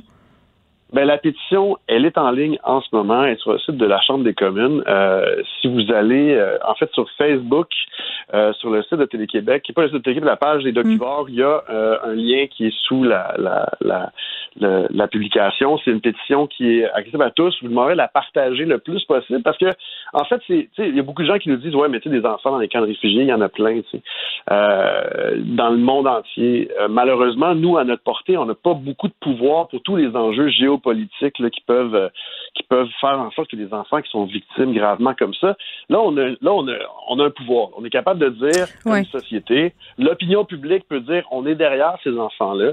Puis on en fait nous, on est sensible. Les enfants qui ont moins de 6 ans, la plupart, ils n'ont pas choisi d'être là-bas. Voilà, c'est ça. Puis je le redis, euh, là, c'est ça. Ils l'ont pas choisi. Écoute, il faut s'arrêter ici, Gabriel Allard-Gagnon. Merci. Oui, qui est réalisateur du documentaire Les poussières de Daesh. Et j'ai envie de vous dire, euh, si vous n'avez pas vu T'es où, Youssef, c'est pertinent peut-être de le revoir dans la foulée euh, de ce qui s'est passé en France parce que ça explique vraiment bien, je trouve, le processus de radicalisation. Pour elle, une question sans réponse n'est pas une réponse. Geneviève Peterson. Cube Radio. Bon, j'en parlais ce matin dans ma chronique dans le journal de Montréal. Euh, on est euh, en train un cabin fever collectif. Qu'est-ce qu'on va faire avec notre santé mentale? Euh, c'est une épidémie aussi qui va nous ronger dans pas long et c'est déjà commencé. Qu'est-ce que le gouvernement peut faire? Parce qu'on en parle beaucoup, mais est-ce qu'on agit? Pour en discuter, j'ai Manon Massé avec moi, qui est députée solidaire, chef du deuxième groupe d'opposition. Madame Massé, bonjour. Oui, bonjour, Madame Peterson. Mais je suis contente que vous soyez là parce que j'ai vu euh, bon, votre allocution par rapport à la santé mentale. Puis enfin, on se pose la même question. Là. Euh, on parle beaucoup de santé mentale, beaucoup de mots. Hein, pour dire que c'est grave, pour dire qu'on est préoccupé, pour dire que euh, la situation est critique, mais, mais, mais j'ai l'impression qu'on fait pas grand-chose. Ben euh, oui, on partage tout à fait la même impression, euh, surtout quand on regarde autour de nous. Mm. Euh, je sais pas pour vous, là, mais tu sais, les cris d'alarme, euh, on le sait, on entend, ils sont là. les statistiques nous parlent de la détresse de notre de nos concitoyens, concitoyennes. Mm. les chiffres sur les les, les les les mois, les années d'attente avant de réussir à avoir une une consultation euh, dans, le réseau euh, public. Bref, tout démontre que c'est quelque chose dans notre réseau de santé qui est vraiment pas pris en charge. Puis c'est sûr que la pandémie ben, vient euh, vient jouer un rôle majeur. Le monde des primes, vous le disiez bien dans votre article ce matin, euh, puis on a des raisons de déprimer, toutes sortes de raisons. Fait que c'est ça, mon cri du cœur a été, euh, ben, le Québec est en train de se magasiner un burn-out collectif. oui. Puis il faut que notre gouvernement euh, s'empresse à, faire quelque chose. Puis OK. En même temps, Madame Massé, moi, je suis super inquiète, là, puis je suis super inquiète pour mon grand-père de 87 ans et pour mes filles qui ont 10 euh, et 13 ans, euh, qui, rentrent dans l'adolescence, euh, dans là-dedans. Puis en même temps, c'est tout qu'un tour de force que le gouvernement doit réussir en ce moment, là, parce que d'un côté, il faut prendre en compte la santé mentale des gens, mais d'un autre côté, il y a des enjeux de santé publique. c'est comme s'il fallait sacrifier l'un au détriment de l'autre. C'est comme si on pouvait pas gagner. Ben, c'est-à-dire que ben, moi, je pense qu'il y a des pistes là. Euh, et parce que d'entrée de jeu, ce que le gouvernement a décidé de faire, c'est mm. euh, il a fait des choix de déconfiner complètement l'économie. Hein. Euh, il y a à peine 5% de l'économie qui est confinée présentement. Et vous mettez le doigt dessus dans votre papier ce matin, c'est tous des endroits qui font du bien à mhm. notre vie sociale. Ben oui. Ah, alors, on déconfine l'économie largement, même si, par exemple, à Olimel, il y a encore des milieux de travail. C'est des lieux de contagion importantes. Ça, le gouvernement fait le choix de pas arrêter ça, mais fait le choix de confiner la vie sociale, qui ça a des impacts. Y a-t-il comme une certaine hiérarchisation des économies? Ben, ben, moi, des fois, ça me donne ce, ce feeling-là parce que, tu sais, par exemple, le, bon, à Montréal, on apprenait cette semaine qu'un jeune sur deux euh, est en détresse psychologique. Un jeune sur deux, c'est énorme, ça, de 19 ben à 25 ans. Euh, mais, euh, tu sais, entre moi et vous, c'est ceux et celles qui vont à l'école, ben, l'école est, est, à distance, donc c'est de l'isolement. ils travaillent, ben, il y avait des, des jobs dans les, les, les, soit les bars, les restaurants, les ça s'est fermé, ou les musées, ou les, les cinémas. Euh, ils pouvaient aller au cinéma pour décompresser un peu. Ben là, ils peuvent plus y aller. Euh, alors, c'est comme si les secteurs qui font du bien quand on est stressé dans la vie, c'est les secteurs économiques qui ont été euh, fermés et hmm. les secteurs qui euh, sont considérés par le gouvernement comme incontournables, ben, eux autres, ça continue. Nous, ce qu'on dit, c'est ben, c'est parce que la santé mentale, là, ça va nous péter d'en face à un moment donné. Là. Et puis en même temps, euh, je serais curieuse de vous entendre, Madame Massé. Moi, j'ai un, un lecteur qui m'écrivait ce matin. Il avait lu ma chronique puis il disait euh, je comprends là, que les gens en ce moment, ils capotent parce qu'ils n'ont rien à faire, mais qui s'occupe le monde? Moi, euh, il me disait, moi, je suis retraité, euh, je passe la journée à m'occuper, je sors dehors, je prends des marches, je corps du bois, je fais plein d'affaires. À un moment donné, est-ce qu'il n'y a pas aussi une, façon de dire qu'il faut prendre aussi sa santé mentale en main quand on a le privilège de pouvoir le faire, bien entendu, là? Mais ben, il y a un bout de chemin qu'on doit faire par nous-mêmes aussi, là. Ben, moi, je pense que les gens, les gens le font, mais quand, par exemple, tu viens de finir ton université en janvier, tu n'as pas été capable de te retrouver de job. Hmm. C'est pas que tu te prends pas en main, c'est que le monde embauche peu actuellement, puis où il embauche dans ce que tu n'as pas étudié. Euh, quand tu avais euh, euh, ton lieu de socialisation, c'était, mettons, au cégep. Puis là, le cégep n'est plus là. Euh, tu te retrouvais au petit café pour aller euh, jouer à des jeux de société, mettons, avec tes chums. Mm. Euh, il est plus là. tu avais au moins tu pouvais échanger parce que t'es commis, t'étais, tu travaillais dans un bar, mettons, comme barmaid. Ben là, tu peux. moi, c'est ça que je saisis de la détresse qui est en train de s'exprimer actuellement, c'est de dire la pandémie euh, nous, nous fait voir que notre système de santé a négligé la santé mentale. Ça a des hein, coûts. Ça a des coûts futurs. Oui, exactement. Tu sais, euh, il y a une quand, quand je parlais de la file d'attente, là, c'est qu'actuellement, quelqu'un qui est rendu au bout de dire hey, là, il faut que j'aille chercher du soutien psychologique parce que je vais pas bien. Hein, mm. Puis on l'a vu dans le cas des, des deux enfants à Wendake. Euh, à Wendake, là, mm-hmm. le, le monsieur avait envoyé des signaux mais le système n'était pas capable de l'accueillir.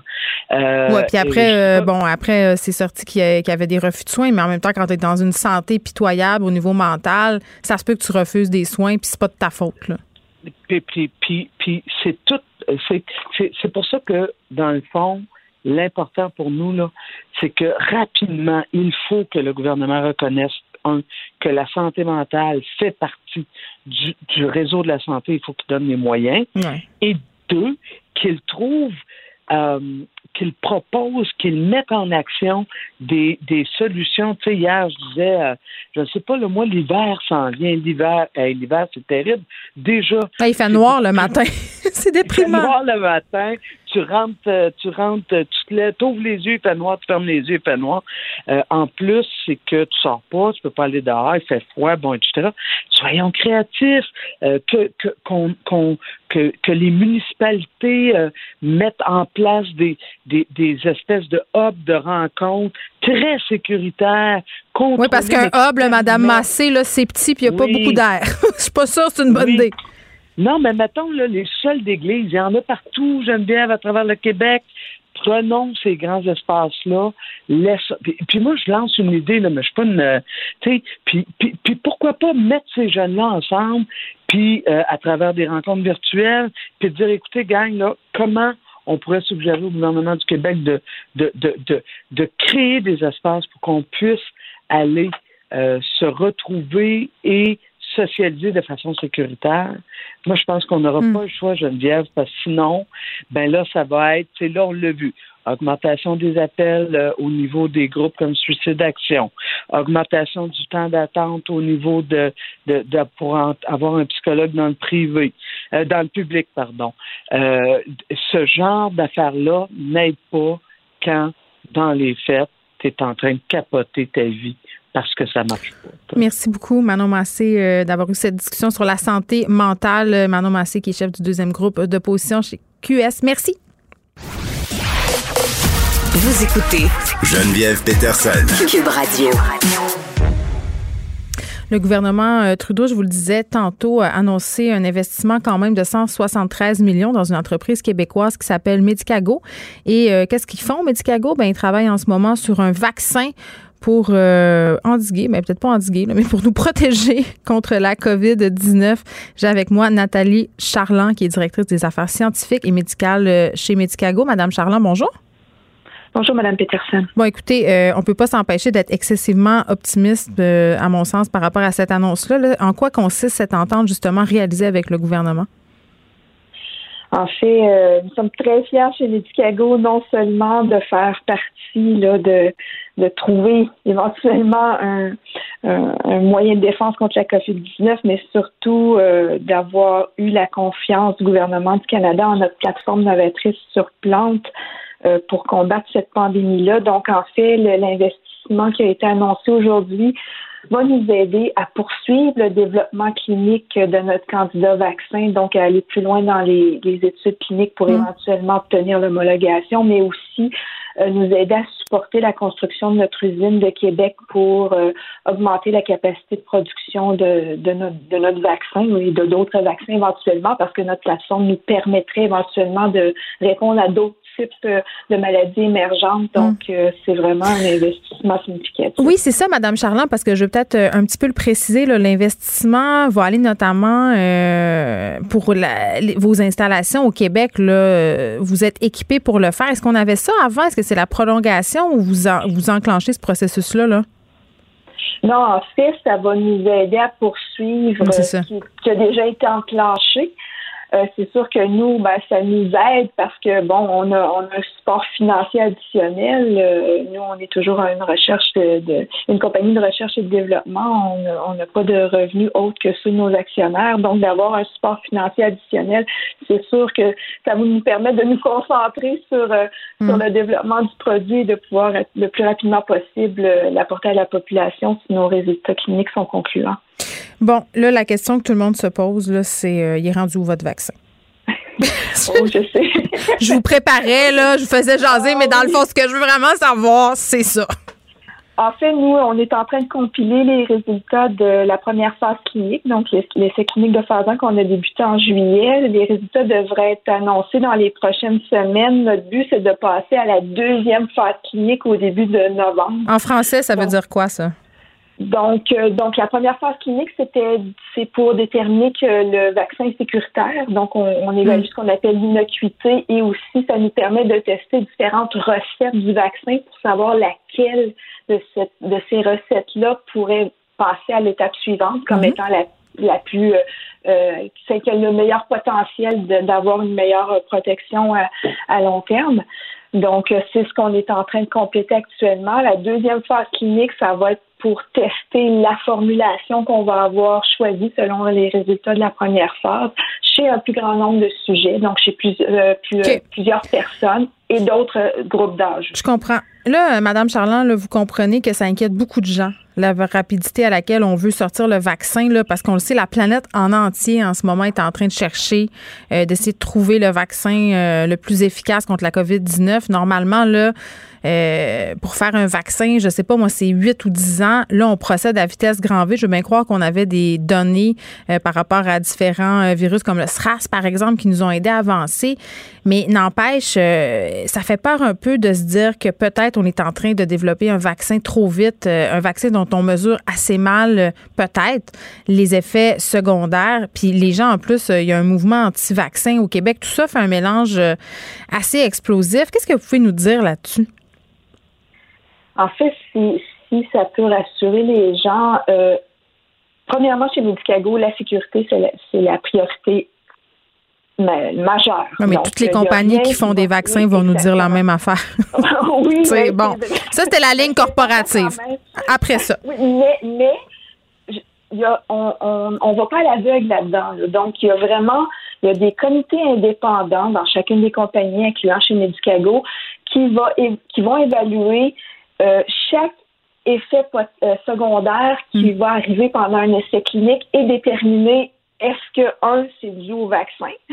Donc, ça se pourrait qu'il y ait un effet secondaire qui ne soit pas dû au vaccin. Donc, euh, il y a quelqu'un qui se casse une jambe, c'est pas nécessairement dû au vaccin, mais il faut quand même le rapporter. Euh, donc, ensuite, euh, il y a tout, toute cette analyse-là qui, qui nous permet de déterminer est-ce que on peut continuer à développer le vaccin parce que on, on fait pas, on n'arrive pas qu'on n'a pas comme 200 personnes devant nous qu'on les on les on les injecte un après l'autre on y va vraiment par mm. étapes, malgré que ça se fait rapidement. On, commence par un petit groupe de, personnes, on évalue euh, les réactions euh, au vaccin et le groupe euh, indépendant analyse les résultats et si c'est si c'est beau, il nous donne l'autorisation de passer à la première étape, à la prochaine étape. Donc c'est vraiment par étape, même si c'est rapide. L'affaire, c'est que je crois qu'on est en train de révolutionner aussi la façon dont les essais cliniques sont faits. On, on a été comme habitué à quelque chose qui prend qui prend beaucoup de temps d'année en année, là, on, contracte différentes étapes, mais pas au détriment de la, sécurité. Donc, je vais être bien clair avec ça. Là. Donc, c'est vraiment de, de contracter différentes partie administrative au niveau du recrutement, de débuter le recrutement des personnes qui pourraient être intéressées à, faire partie des essais cliniques à l'avance. Donc, il y a vraiment des, des, des façons de, de, raccourcir le temps sans nécessairement avoir un impact sur la sécurité. Je comprends, là. Euh, je comprends, mais en même temps, il y a des milliards de dollars qui sont en jeu. Là. La première euh, compagnie qui va sortir ce vaccin-là, elle va passer à go sur un moyen temps. Euh, on en a eu des scandales dans le monde pharmaceutique. Là, vous comprenez la population quand même de poser des questions et de s'inquiéter là, Madame Charland? Je comprends et c'est très normal. c'est très normal de se poser des questions. En tant que scientifique, je m'en pose tous les jours. Oui. Le donneriez-vous, vous, le vaccin nouveau à votre famille? ben moi, j'ai tellement hâte que mon recul vaccin de Medicago soit, soit sur le marché si on se rend là. Je vous dis, on est on est très on, est très optimiste chez nous, mais évidemment, on, on c'est pas nous qui allons prendre la décision finale, c'est vraiment les autorités réglementaires avec les données qu'on va leur fournir qui vont nous dire oui c'est beau. Mm. Mais euh, qu'est-ce que je voulais dire, c'est qu'on parle de sous, on parle beaucoup de sous, mais là il faut que vous vous euh, faut réaliser que c'est pas le premier qui va sortir le vaccin qui va nécessairement remporter la mise. Premièrement, il n'y a pas une compagnie dans le monde qui est capable de produire suffisamment de vaccins pour tout le monde assez rapidement. Donc, c'est vraiment un travail euh, concerté de différents organismes. Puis souvent, c'est des, des, des, consortiums publics-privés pour aider que ça aille plus vite. Donc, on travaille avec l'Organisation mondiale de la santé, on travaille avec la santé publique. C'est vraiment le, euh, un, travail. je comprends. C'est une course, euh, une course à relais, mais le donneriez-vous en terminant? Qu'est-ce que je le, le vaccin? quoi? Le vaccin c'est moi oui je travaille, je travaille dans ce domaine vous auriez zéro peur. moi je suis euh, ben évidemment, on regarde les données et j'ai confiance en nos, euh, aux autorités réglementaires qui font un travail très, très rigoureux à ce, à niveau-là. Et s'ils nous donnent l'autorisation de l'administrer, euh, oui. Il faut que les gens arrêtent d'avoir peur euh, des vaccins. à un moment donné, il y a beaucoup de désinformation qui circulent. Je pense que, bon, on fait bien les choses en ce moment. Merci de nous avoir parlé, Nathalie Charland. C'était fort intéressant. On a hâte que vous nous reveniez avec des bonnes nouvelles. Ben, je me croise les doigts.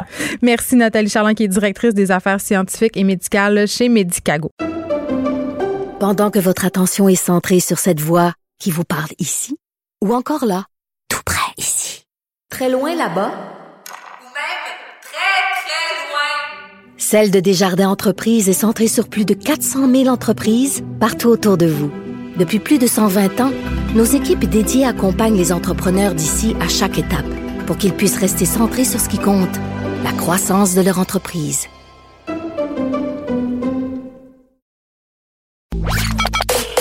Joignez-vous à la discussion. Appelez ou textez le 187 Cube Radio 1877 827 2346. Hello. Le, le, commentaire de Olivier Primo, un entrepreneur pas comme les autres. Hey, salut Olivier. Comment ça va? Ben écoute, moi ça va bien. Euh, je chroniquais ce matin euh, sur la dépression collective euh, qui peut-être nous attend et je discutais tantôt avec Madame Massé de ce qu'on pourrait faire peut-être pour se sortir de notre maras. Il y a une auditrice qui m'écrit que son garçon de 21 ans et ses amis ont décidé depuis avril de s'inscrire euh, comme bénévoles dans des banques alimentaires. Ils se rendent utiles, puis ça leur permet de se voir en personne pendant plusieurs heures tout en respectant les consignes. Je trouve pas ça fou parce que c'est vrai qu'on n'a rien à faire. Mais ben, tu sais, le but, puis même pas en pandémie mondiale, euh, j'ai déjà eu un ami qui a fait une, dépression sévère, puis il faisait rien. Je comprends que quand tu es dans le mood de rien faire, puis tu es dépressif, euh, c'est comme une roue, hein. Une roue sans fin. Fait que quand tu fais rien, ça te motive pas. Fait que j'entends ça, puis j'entends ce que tu me dis, puis je trouve que c'est une très, très bonne idée. Juste, juste avoir une motivation de faire quelque chose le matin, habituellement, ça te libère le cerveau, puis sais, ça, ça, te donne une motivation pour passer au travers de ta journée. Fait que je pense que c'est une très, très bonne idée, puis je suis content d'entendre que des jeunes font, font mettre leur l'épaule à la roue puis en plus, pour contrer la dépression, je trouve ça encore plus le fun. Puis aider le monde, puis se sentir utile. souvent, souvent, quand tu te sens utile, ça donne un sens. Donc, tu es moins chez vous à te demander où s'en va le monde, puis à capoter, puis à déprimer. Mais bon. Exactement. là, je, puis je veux juste qu'on fasse. bon vendredi. oui, mais non, mais attends, puis je veux, je veux pas dire euh, que la dépression, ça existe pas, puis que tu peux régler ta dépression avec un peu de bénévolat puis du sport. Il y a des gens qui ont un débalancement chimique dans le cerveau, puis qui ont besoin de médication, puis c'est bien correct. Là. Ça, je, je tiens à le dire. Là, toi, aujourd'hui, on va essayer de se un peu, mais en même temps, c'est un peu déprimant. Tu veux me parler de la situation à Montréal qui est un point critique. Fait qu'on est dans ben, encore un peu pareil. Je vais commencer par vous dire qu'on a une très belle journée. Il fait beau dehors, fait que là, on va en profiter. Ça, nous aide. Ça fait du bien. Et moi, je suis parmi les 4% de Canadiens qui souffrent de dépression saisonnière. Fait Habituellement, je m'envole tout le temps une petite semaine dans le sud, et là, je peux pas, et ça me fait énormément de bien aujourd'hui. Cette semaine, je l'ai eu tough côté motivation le matin, là, quand il pleut tout le temps. acheté une lampe? Tu sais, les lampes de luminothérapie, là? Pendant que je te parle, je la regarde. Je l'ai pas hein? encore allumée, par exemple. Allume-la! Allume-la live! Mon, mon, frère a ça depuis des années et il me dit que ça fonctionne. Fait vrai, je l'essaye. ben là, franchement, paye sur le piton, Olivier, Seigneur. Non, je le sais, mais je vais, le faire après. J'ai peur de fondre pendant que je te parle. Mais euh, fait que ça, c'est première, première des choses. qu'on a une belle journée. Et euh, écoute, sur le point critique, oui, mais moi, ça fait longtemps que j'en parle, que ça va être difficile avec le tourisme et tout. Mais en même temps, est-ce que c'est. Je me dis, puis tu sais, je lisais tout ce qui est, sorti ce matin et tout ça. Puis je me disais, est-ce que c'est le moment de, de, de, le prendre, le virage de, de ce qu'on veut faire depuis des années? Tu sais, on parle. Ben, on, on parle de, de, de, la ville qui est tout le temps congestionnée et tout ça. Là, on a vu les stationnements gratuits pour attirer le monde le, le, week-end pour aller mhm. magasiner. Je suis allé sur Sainte-Catherine la semaine passée, c'est dimanche après-midi, c'est comme s'il y avait si j'étais à Sainte-Martine. Fait que je suis content qu'on on, fasse des efforts comme ça. Je trouve qu'il n'y a pas assez d'argent à injecter. On en injecte partout en ce moment. on dit une coupe de millions, mais c'est pas une coupe de millions que ça prend là, pour euh, pour euh, repartir une grosse ville comme, euh, comme Montréal. En plus, euh, Montréal, là, Montréal, c'est quand même 55% du PIB du Québec. C'est sûr, c'est énorme, c'est énorme, c'est énorme. Mais tu sais, en plus, on, puis là, je suis restaurateur, fait que je peux en parler. Ben oui. On sous-estime énormément la restauration. Tu sais, ça fait partie aussi. Il y a, tellement de monde, tu sais, quand tu habites sur, sur les rives, c'est quand une fois par mois, une fois trois semaines, même une fois par semaine, hey, on s'en va à Montréal souper tu sais, c'est la sortie de la semaine de sortir de tout le temps les mêmes petits restos, on s'en va là. Fait tu sais, ça attire beaucoup, beaucoup de monde. Est-ce que, à court, ben là, c'est sûr que les restos sont fermés, mais est-ce que, à court, moyen terme, ça va attirer moins de monde vers Montréal parce qu'il y a moins de monde qui vont travailler? Je pense pas, moi. Moi, je pense que si on fait la, bonne publicité et on dirige bien le monde, avec le, le, temps, le monde font du Le problème, ouais, le problème avec ça, euh, le télétravail puis le centre-ville, mettons, là, si on veut parler de ça, euh, c'est qu'il y a beaucoup de commerces puis de restos qui bénéficiaient de l'affluence des travailleurs sur l'heure du midi. Moi, quand je travaillais au centre-ville de Montréal, tu sais, euh, qu'est-ce que je faisais sur mon heure du midi? Ben, je sortais m'acheter un T-card, j'allais magasiner euh, si j'avais le temps les trucs dont j'avais besoin dans les boutiques sur Sainte-Cat. Là, avec ces travailleurs-là qui sont plus là, qui désertent, il y en a une méchante gang qui passeront pas au travers. Là, c'est pas tous des restaurants où tu vas souper le soir avec tes chums. Là. 100% Je vais te revirer la situation de côté parce que là, aujourd'hui, je suis content que le soleil, fait que je le vois à moitié plein et non à moitié vide. Le maire. Euh, je vais donner le meilleur exemple. J'ai un de mes amis qui travaille chez une compagnie de télécom que je nommerai pas et ça fait 10 ans euh, qu'il part de Terrebonne puis à tous les jours, il va travailler au centre-ville. Et là, il s'est fait dire, tu reviendras pas. Fait que là, il est déménagé sur la rive nord un petit peu plus loin. Il s'est acheté la maison de ses rêves il fait plus d'argent parce qu'il n'y a plus de dépenses de gaz, de tissu, justement du lunch le midi. Mais ça coûte cher de travailler au centre-ville. Moi, ben ça me faisait capoter parce que je ben dépensais. oui, ben oui. Les stationnements puis tout ça. Et là, lui, par exemple, quand les, quand les restos ont réouvert cet été, c'était, quand il sortait, là, c'était les, les gros restos, les grosses dépenses, il allait magasiner. Fait que, tu sais, je veux dire, si on le travaille bien, puis le message est clair, puis on a, oui, beaucoup d'argent injecté par le gouvernement pour passer le nouveau message qui va peut-être être ça à l'avenir, parce que détrompez-vous pas, là, le télétravail est là pour rester, là, parce que les chefs d'entreprise sauvent des millions et des millions par année. Les coûts de loyer, les coûts de loyer, tout ça. sais, écoute, ils ont compris. Puis en plus, le grand test de la productivité, là, on l'a passé. Parce que ah c'est ça que les employeurs craignaient, c'était que les gens se pognent le bain à la maison. Là, on se rend compte qu'au contraire, dans certains domaines, la productivité a même augmenté. Et non dans certains domaines, dans la majorité des domaines. Parce que oui, au début, c'était compliqué parce que là, on savait pas comment fonctionner avec les enfants. Les garderies étaient fermées, les écoles étaient pas ouvertes. mais la star que tout ce beau monde-là est dans les écoles, là, bim, bam, ben boum, productivité. je, vais, je vais encore, l'exemple le plus concret que je te donne depuis tantôt, mon ami, c'est exactement ça. Là, il s'est fait une belle pièce à la maison. Il a sa TV, il écoute son sport pendant la journée, il travaille, il est productif, il, il atteint tous ses bonus. Il est heureux. C'est fou quand on y parle. Il est super heureux. Puis il est content parce que quand il veut faire une sortie maintenant, il a plus d'argent dans ses poches, il est plus motivé, puis il est content d'y retourner à Montréal. Ça ne dérange pas de faire les 40 mm. minutes de route. Hey, je vais y aller. Puis encore une fois, je ne le nommerai pas, mais un restaurant très connu à Montréal a battu ses records de tous les temps cet été. Puis c'est un restaurant quand même dispendieux parce que le monde se gâtait, il n'y avait plus de dépenses. Fait que moi, je pense que oui, je comprends, c'est une avenir noire pour les les les, il y en a qui euh, se relèveront pas. Ouais. Non, c'est sûr, à 100% Mais tu sais, il y en a qui se relèveront pas, il y en a qui vont faire les moves, les, euh, les changements pour, pour se remettre à jour. Et les nouvelles compagnies qui vont réouvrir, ils vont s'ajuster à la nouvelle réalité. c'est le nouveau normal. Exactement. Fait que c'est pas vrai qu'on s'en va dans un mur parce que je, t'ai compté, je, reviens de Toronto il y a trois semaines. Là-bas, c'est le centre-ville est plein. C'est la folie partout. Et je parlais à une, une gérante d'une boutique dans le, dans le Carrefour Laval hier c'est la folie aussi. Le Mais je sais, les stationnements sont pleins. Les gens font des rénaux, s'achètent des affaires parce qu'il n'y a plus de voyage, il n'y a plus grand-chose. Olivier Primo, merci. Va, là, là, tu t'en vas tout de suite après notre conversation. Là, je te parle comme une mère, je suis directive. Va peser sur le piton de ta lampe solaire. je l'ai, là. J'ai le doigt dessus. Faut que tu m'en parles la semaine prochaine si tu vois la différence. Une semaine de test. OK, bye, Oli. Pendant que votre attention est centrée sur cette voix qui vous parle ici, ou encore là, tout près ici, Très loin là-bas? Ou même très, très loin?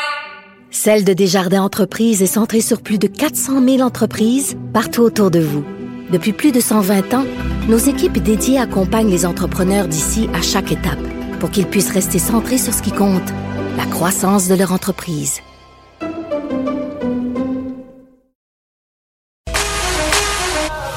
Pour elle, une question sans réponse n'est pas une réponse. Geneviève Peterson. Cube Radio. Hey, salut Pierre Nantel.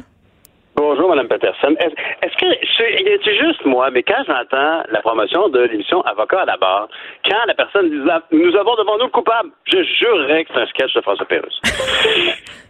C'est pas, moi qui l'ai dit, c'est toi. moi, non, mais moi, à chaque fois que j'écoute, ça me fait rire. On a besoin de rire entre tout et moi, Geneviève. T'as raison. que ça nous manque tellement. On, des fois, j'ai l'impression que, tu sais, comme tu regardes les nouvelles, là, puis honnêtement, là, pour sourire, il faut être sous. Mais, ultimement, il faut savoir en rire. Moi, c'est ma, ma, grosse théorie actuellement. Il faut, j'espère que les humoristes vont se réunir pour faire une coop de production, pour nous faire un sketch par jour sur le sujet du jour. Pierre, il y a eu des ben je sais pas, mais il y a eu des, choses absolument extraordinaires qui se sont faites pendant le confinement euh, du côté de nos amis les humoristes. Il y avait des Instagram live là incroyables. Arnaud Soli là, il était en feu.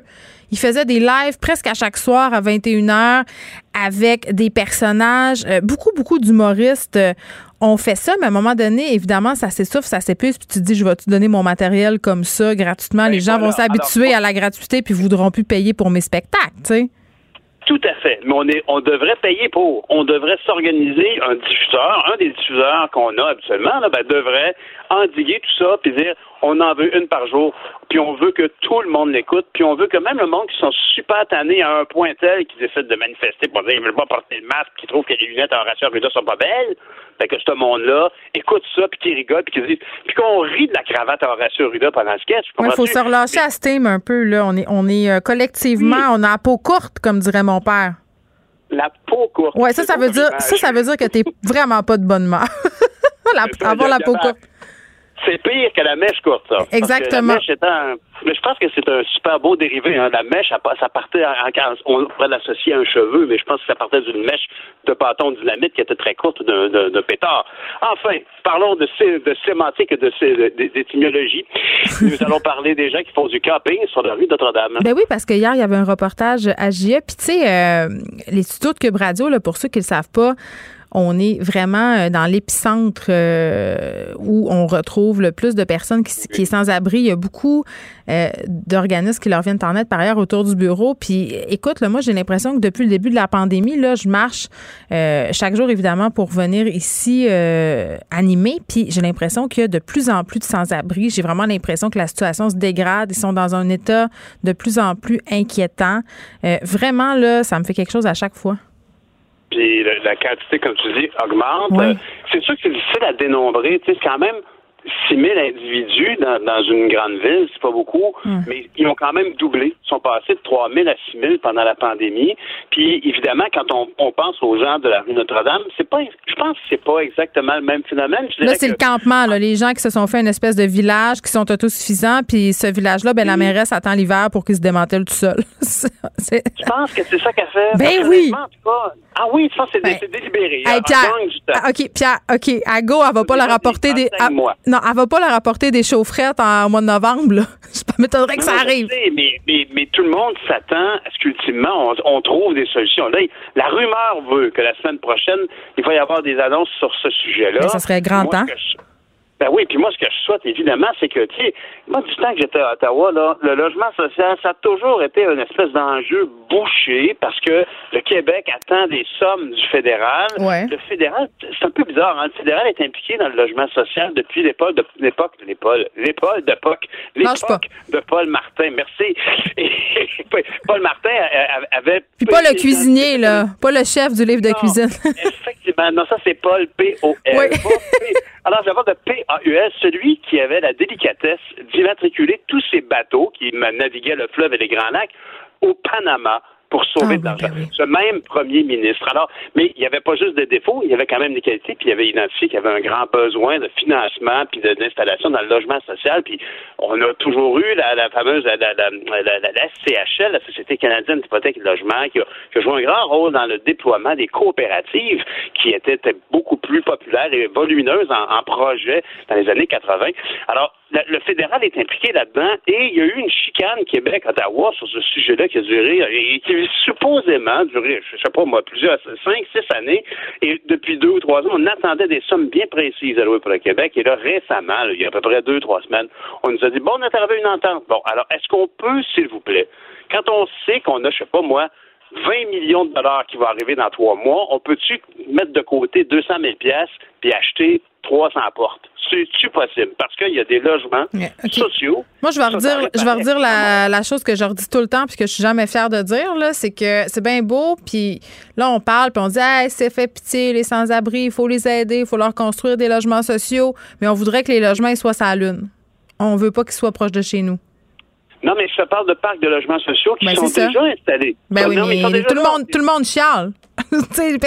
tout le monde. Mais, ceux qui sont là, ceux qui sont là sont acceptés. je sais pas si tu as déjà remarqué, mais il y a des, c'est des HLM, ces habitations à loyer modique, mm. qui sont juste à l'ouest de la rue Emery, là, la rue oh, Sanguinette et Emery, derrière le cinéma. C'est une belle communauté maintenant qui est bien intégrée, puis ça va bien cette affaire-là. Mais le problème avec les 300 logements réparés, c'est qu'ils sont déjà là. Il n'y a pas de voisins qui vont s'en plaindre. Ils sont là.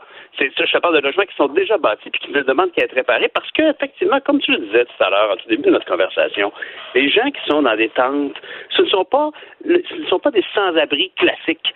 C'est ça, ce sont des, des, gens qui ont un sens d'organisation quand même. Ben, il y en a qui ont perdu leur logement aussi, là.